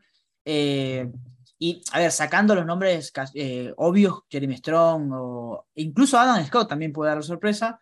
Eh, mi voto es para Bob Oderkin, pero ojo con Jason Bateman. Bueno, eh, Mai, supongo que vas a salir en defensa de Severance. Ah. Me encantaría que gane Adam Scott, eh, un laburazo hizo, em, pero Jeremy Strong se, comió todo, Severance, todo Severance, todo Successions, em, desde la primera temporada que viene haciendo un laburo impecable y lo hemos visto, digo, en sus momentos más bajos, como humanamente bajos. Em, y la verdad es que poder representarlo de esa forma, no sé, se merece todo. Brian Cox lo mismo también, pero me parece que es el año de Jeremy Strong. No vi Better Call Saul, así que no sabría si Bob ganaría o no, la verdad que no lo sé, pero de mi parte voy con Jeremy Strong. Mary, ¿quién pensás que puede ganar? Bueno, acá Jeremy Strong tiene dos votos. Maggie, estoy totalmente de acuerdo con todo lo que decís. Me puede, me puede Jeremy Strong. El, mira, me lo salgan a criticar de nuevo y salgo en defensa. me puede. Fue muy feo, el periodismo es muy malo a veces con los talentosos. Pero bueno, eh, por último, Totalmente. Juli, ¿quién te gustaría que ganara, que se lleve las flotillas de, del Emmy? Yo creo que va a ser la más peleada, es la más peleada de todas las ternas. Em, yo pensé que ya Jason Bateman se, le había, gana- se había, había ganado el Emmy, pero era por dirección, si mal no recuerdo, dijo José. Eh, así que puede ser que se lo lleve él, pero para mí, Bob Odenkirk se lo merece a cara china y somos mayoría, así que espero que se respete eso. Ah, cruzamos los dedos porque Bob no le dé un ataque cardíaco cuando gane el premio, por favor. Ahora pasamos a la categoría femenina, actriz principal en drama. Acá también está bastante variado. Hay series que no han sido nominadas nada, en nada menos en esta categoría. Tenemos a Jodie Comer por Killing Eve, a Laura Linney por Ozark, a Melanie Linsky, alguien habló muy bien de Melanie Linsky, por Yellow Jackets, Sandra Oh por Killing Eve, Reese Witherspoon por The Morning Show. Y por último, la gente que tiene nombres en vez de nombres y apellidos ya tienen una categoría. Estamos hablando de Cher, estamos hablando de Charan y estamos hablando de Zendaya, que también ha sido nominada por Euphoria. Tengo que decir, y me siento un poco machista, no vi ninguna de estas series, así que no puedo dar mi criterio. Pero quizás José vio alguna y puede elegir a su candidato. Sí, no, creo que la opción lógica, a ver, no, no vi Yellow Jackets, por ejemplo, pero creo que la opción lógica es Zendaya. Eh, además es que es una persona que cae muy bien en la industria eh, y puede ganar votos tranquilamente. Eh, la verdad que la segunda temporada, como ya lo, lo mencionó Maggie también, esa, la base sólida de la segunda temporada de Euphoria es Zendaya, es Rook, es su personaje y nada, carga todo el peso. Eh, y no, y no, la verdad que a mí Zendaya personalmente, más allá de Euphoria, no, no, yo no he visto nada interesante de Zendaya. O sea, lo he visto, pero en sus actuaciones yo no he visto nada interesante. Hace poco sacó, sa- salió una película de Sam Levinson también, donde ella actúa con... Con mi marido. Exacto. Ay, a, mí, es a horrenda mí- esa película. a mí no me gustó la película, la verdad que no me gustó, eh, y tampoco, y su actuación para mí fue gritar y más nada, o sea, no, la verdad que no, sinceramente no me, no me causó nada. Y en Spider-Man, bueno, ¿qué, qué decir de Spider-Man? No, no sé- no sé qué, qué decir de Spider-Man. Pero acá sí, sí, totalmente, le doy todo. Para mí, Zendaya tiene el futuro, futuro, futuro papeles con Almodóvar. Almodóvar le escribió una hermosa carta donde dice justamente, sos muy talentosa para los papeles que te están dando, básicamente. Así que quién sabe, Zendaya, próxima estrella de Hollywood. Eh, Maggie, ¿qué pensás? ¿Quién puede salir ganadora de todas estas talentosas actrices? Mira, me falta ver la última temporada de Killing Eve, que me gustó mucho. Yo no sé si la pondría en drama, la verdad, porque es medio ahí entre un drama y una comedia, está ahí en, en- la cuerda. Eh, Jodie Comer labura muy bien en Killing Eve, me falta ver la última, pero mm, voy con Zendaya, sí, a full. Eh, sobre todo hay un capítulo, el capítulo creo que es el 5, que se la pasa corriendo. Eh, nada, es sublime lo que hace, así que vamos con Zendaya. Bien. Bueno, Mary, ¿también te optás por Zendaya? No, no, Águila, yo me bajé del carro de Euphoria en la segunda temporada. Todo bien, Zendaya, actrizaza. Eh, Reese Witherspoon me, me gustó en The Morning Show. Eh, de hecho, en la segunda temporada su personaje le dan el lugar que se merece. Pero voy a hacer algo muy tramposo. Eh, voy a elegir a Melanie Linsky por otros trabajos. La verdad que es una actriz que vengo siguiendo. Y me quedo con lo que dijo Juli y todas las críticas que leí, que al parecer es la favorita, así que yo pongo las fichas a ella. Eh, así que no sé, Juli, ¿qué pensás? Seguro te subís a este. Me subo a este voto. Eh, sí, iba a decir que quizás le dan a Sandra O por Killing It, por ser la última temporada, quizás, porque Jodie Comer ya tiene su, su Emmy, pero no, todas mis fichas están en la Melanie Linsky. Perdón, Zendaya, sé que el quinto, el quinto capítulo es sublime y lo lleva ella a la serie, pero no, mi corazón está con Melanie. tres últimos premios, los más importantes. Obviamente hay muchísimas categorías técnicas de las que no sabemos mucho, así que tampoco las vamos a ver, pero las pueden ver ese día de las categorías y buscar en internet. Pero las tres categorías más importantes, las que, digamos, cortan el bacalao, mejor miniserie, mejor comedia y mejor drama. Eh, mejor miniserie, ya las conocemos un poquito, o la hemos hablado en este podcast. Dopsic, The Dropout, Inventing Anna, Pam Tommy y The White Lotus. Viendo Pam y Tommy y no habiéndome gustado Pam y Tommy, para mí que gane cualquiera. Pero por ahí José vio un par más. Así que, José, ¿quién te gustaría que ganara? Eh, no, me quedo con The White Lotus. Ahora me da pena no haber visto Toxic. Eh, no sé si, si están, habían dicho que están en Star Plus.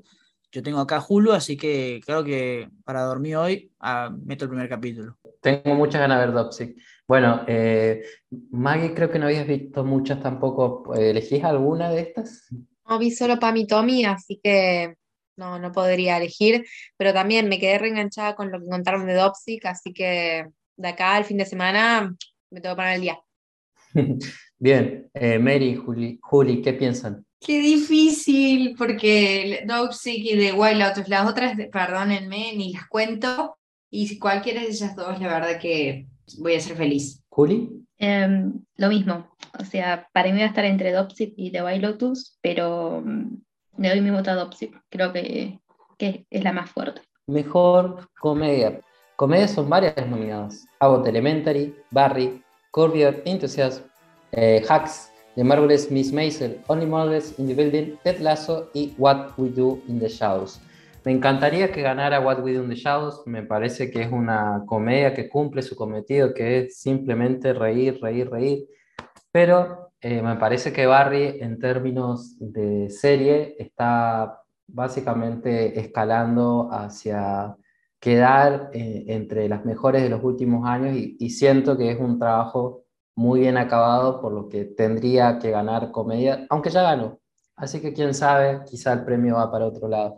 José, ¿quién te gustaría que ganara entre estos candidatos? No, opino igual que vos. Eh, Barry me parece que incluso esta, esta, esta tercera temporada terminaba un volantazo en lo que es guion y lo que es dirección, eh, ni hablar de actuación, así que me parece la serie más... No vi muchas, es cierto, pero me parece una serie muy, muy completa, a pesar de que ya ganó eh, en, su primera, en su primera temporada el Emmy, así que mm, quizás es oportunidad para otra, otra serie como, como Only Models in the Building, pero, o About Elementary, pero me quedo con Barry. Bueno, Maggie, ¿quién te gustaría que ganara esta categoría? Eh, voy por Ted Lasso. Eh, me, me, gustó mucho la segunda temporada, profundizó muchísimo los personajes, eh, no dejó a nadie ahí colgado, onda euforia, ponele, que no continuó, viste, con el desarrollo. Eh, amplió muchísimo los arcos de personaje, trató temas de salud mental, la verdad que, nada, me sacó el sombrero la segunda temporada de Ted Lasso, me encantó. Bien. Mary, ¿quién elegís entre todos estos candidatos? Eh, sí, Leo, yo voy a elegir Only Murders in the Building. Así que vamos. Bien. Vamos con Martin Short, vamos con Steve sí, Martin. Martin Short, no Steve Martin. De esta actriz. la comedia. Sí. Bien. Y bueno, yo creo que ya sé, Juli, pero te lo voy a dejar decir quién quieres que gane mejor comedia. La verdad es que me faltó nada más ver Curm Your Enthusiasm, uh -huh. pero nada, a Bod Elementary, yo le pongo visto bueno. Mi ficha va para ellos. Sí, el falso documental del que nadie habla, tendremos que estar todos viendo Abbott Elementary. Y bueno, por último, siempre dicen, hey, el drama es el mejor de las artes, pero entre drama y comedia, yo creo que se pueden dar obras maestras de ambos lados. El mejor drama de este año está entre Better Call Saul, Euphoria, Ozark, Severance, El Juego del Calamar, Stranger Things, Succession Yellow y Yellow Jackets. El corazón me dicta a mí que tendría que ganar Better Call Saul. Eh, siento que por lo menos la, de la temporada 4 en adelante no me aburrí ningún capítulo. Siento que es un, una obra que, que, está dentro de las mejores series que se han hecho. Me encantaría que gane Better Call Saul. Ahora, en términos reales de quién puede ganar. HBO está como una topadora, básicamente, por una cuestión de la cantidad de nominaciones que tiene y por la bien recibida que ha sido Succession. Así que es probable que, que gane Succession. Pero para mí puede dar el golpe Succession. Succession. Sí, puede, eh, pero sí siento que Severance puede dar el golpe porque ya pasó algo análogo en los Oscars. Apple TV se terminó llevando el premio mayor de los premios de la Academia de Cines. ¿Por qué no puede pasar lo mismo con una serie que ha sido tan bien recibida como Severance y que incluso va a tener una segunda temporada por la buena recepción que ha tenido? Así que ese, esa es, creo, mi, mi análisis. José, ¿cuál es el tuyo? No, yo genuinamente creo que va, va a ganar Better Call Saul. Y no lo, no, no lo digo porque realmente lo deseo, sino porque me parece que, que los Emmy tienen esto de que les gusta premiar las últimas temporadas y les gusta mucho tener contentos a los críticos en algunos aspectos. No como el Globo de Oro. Ejemplo, el Globo de Oro tú te metes y es como que a lo, a lo que sea.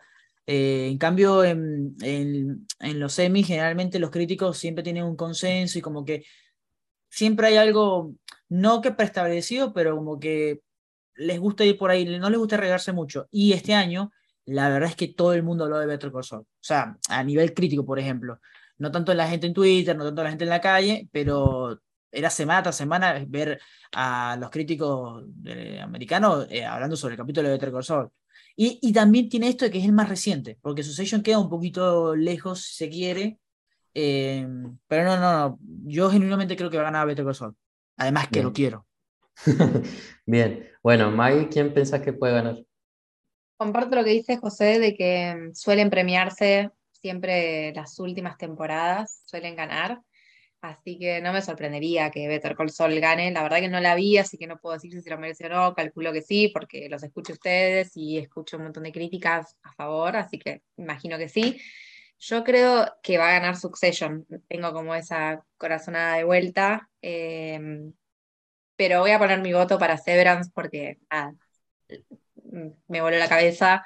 Y mm, es una serie nueva, además, digo, abre el paraguas a lo que viene, que no sabemos qué va a ser, pero yo ya sé que va a ser excelente, prolijo, calidad. Así que nada, le meto las fichas ahí a Severance. Sé que está difícil que gane, pero vamos.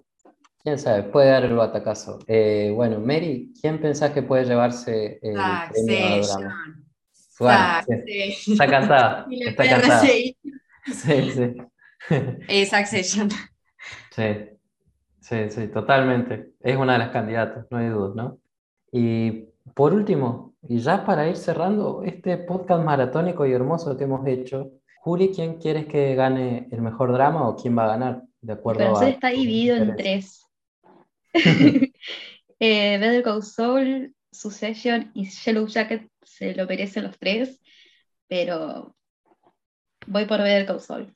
Sí. Yo creo que tipo última temporada y nos van a dar ese gusto. Así que te- el, el factor última temporada es un factor valioso, así que hay que ver. Pero ojo que, o sea, ustedes decían que compite también el año que viene, entonces. Sí, sí, puede Otra, ser. no sé, por Puede ahí lo ser. dejan para el año que viene. Para mí estaría buenísimo se llevara todo como Breaking Bad, que en los últimos dos años de los Emmy arrasó. Pero bueno, vamos a ver qué pasa. Fantástico, creo que estamos llegando a nuestro fin, ¿o ¿no es así? Sí, bueno, eh, la verdad que sin palabras. eh, eh, estamos haciendo esto eh, en su momento, o sea, no, tenemos el contador, creo que son dos horas que hemos hablado. creo que es la guía completa de los Emmy. O sea, yo, perdona, o sea, IndieWire, Variety, la verdad que yo no, no vi a esos muchachos conectados a un Zoom dos horas. Así que, no, la verdad que si llegaron hasta acá, agradecemos mucho por haber escuchado, también eh, por, bueno, por haber entendido nuestras opiniones. Eh, todos hicieron excelente labor porque la verdad eh, creo que, creo que ese, va a ser el título del episodio, la guía completa de eh, los premios Emmy. Eh, bueno, recuerden que nos pueden seguir a través de nuestras redes sociales, arroba evento spoiler. Recuerden que Teoría Cinéfila la pueden conseguir en Spotify y en nuestro canal de YouTube. Y por supuesto también ver las críticas, porque también, además de esto, hay diferentes críticas que se publicaron de diferentes series en la página. Está la crítica de Severan de Maggie, está la crítica de Better Call Saul al final de, de Leo. eh, creo que también eh, Mary vos escribiste sobre Euphoria en su momento y sobre su sello. Así que bueno, nada, eh, la verdad, nos vemos y después estaremos viendo qué pasa, porque esto queda grabado, así que después sus opiniones van a quedar puestas en la tumba también para ver si se equivocaron o no.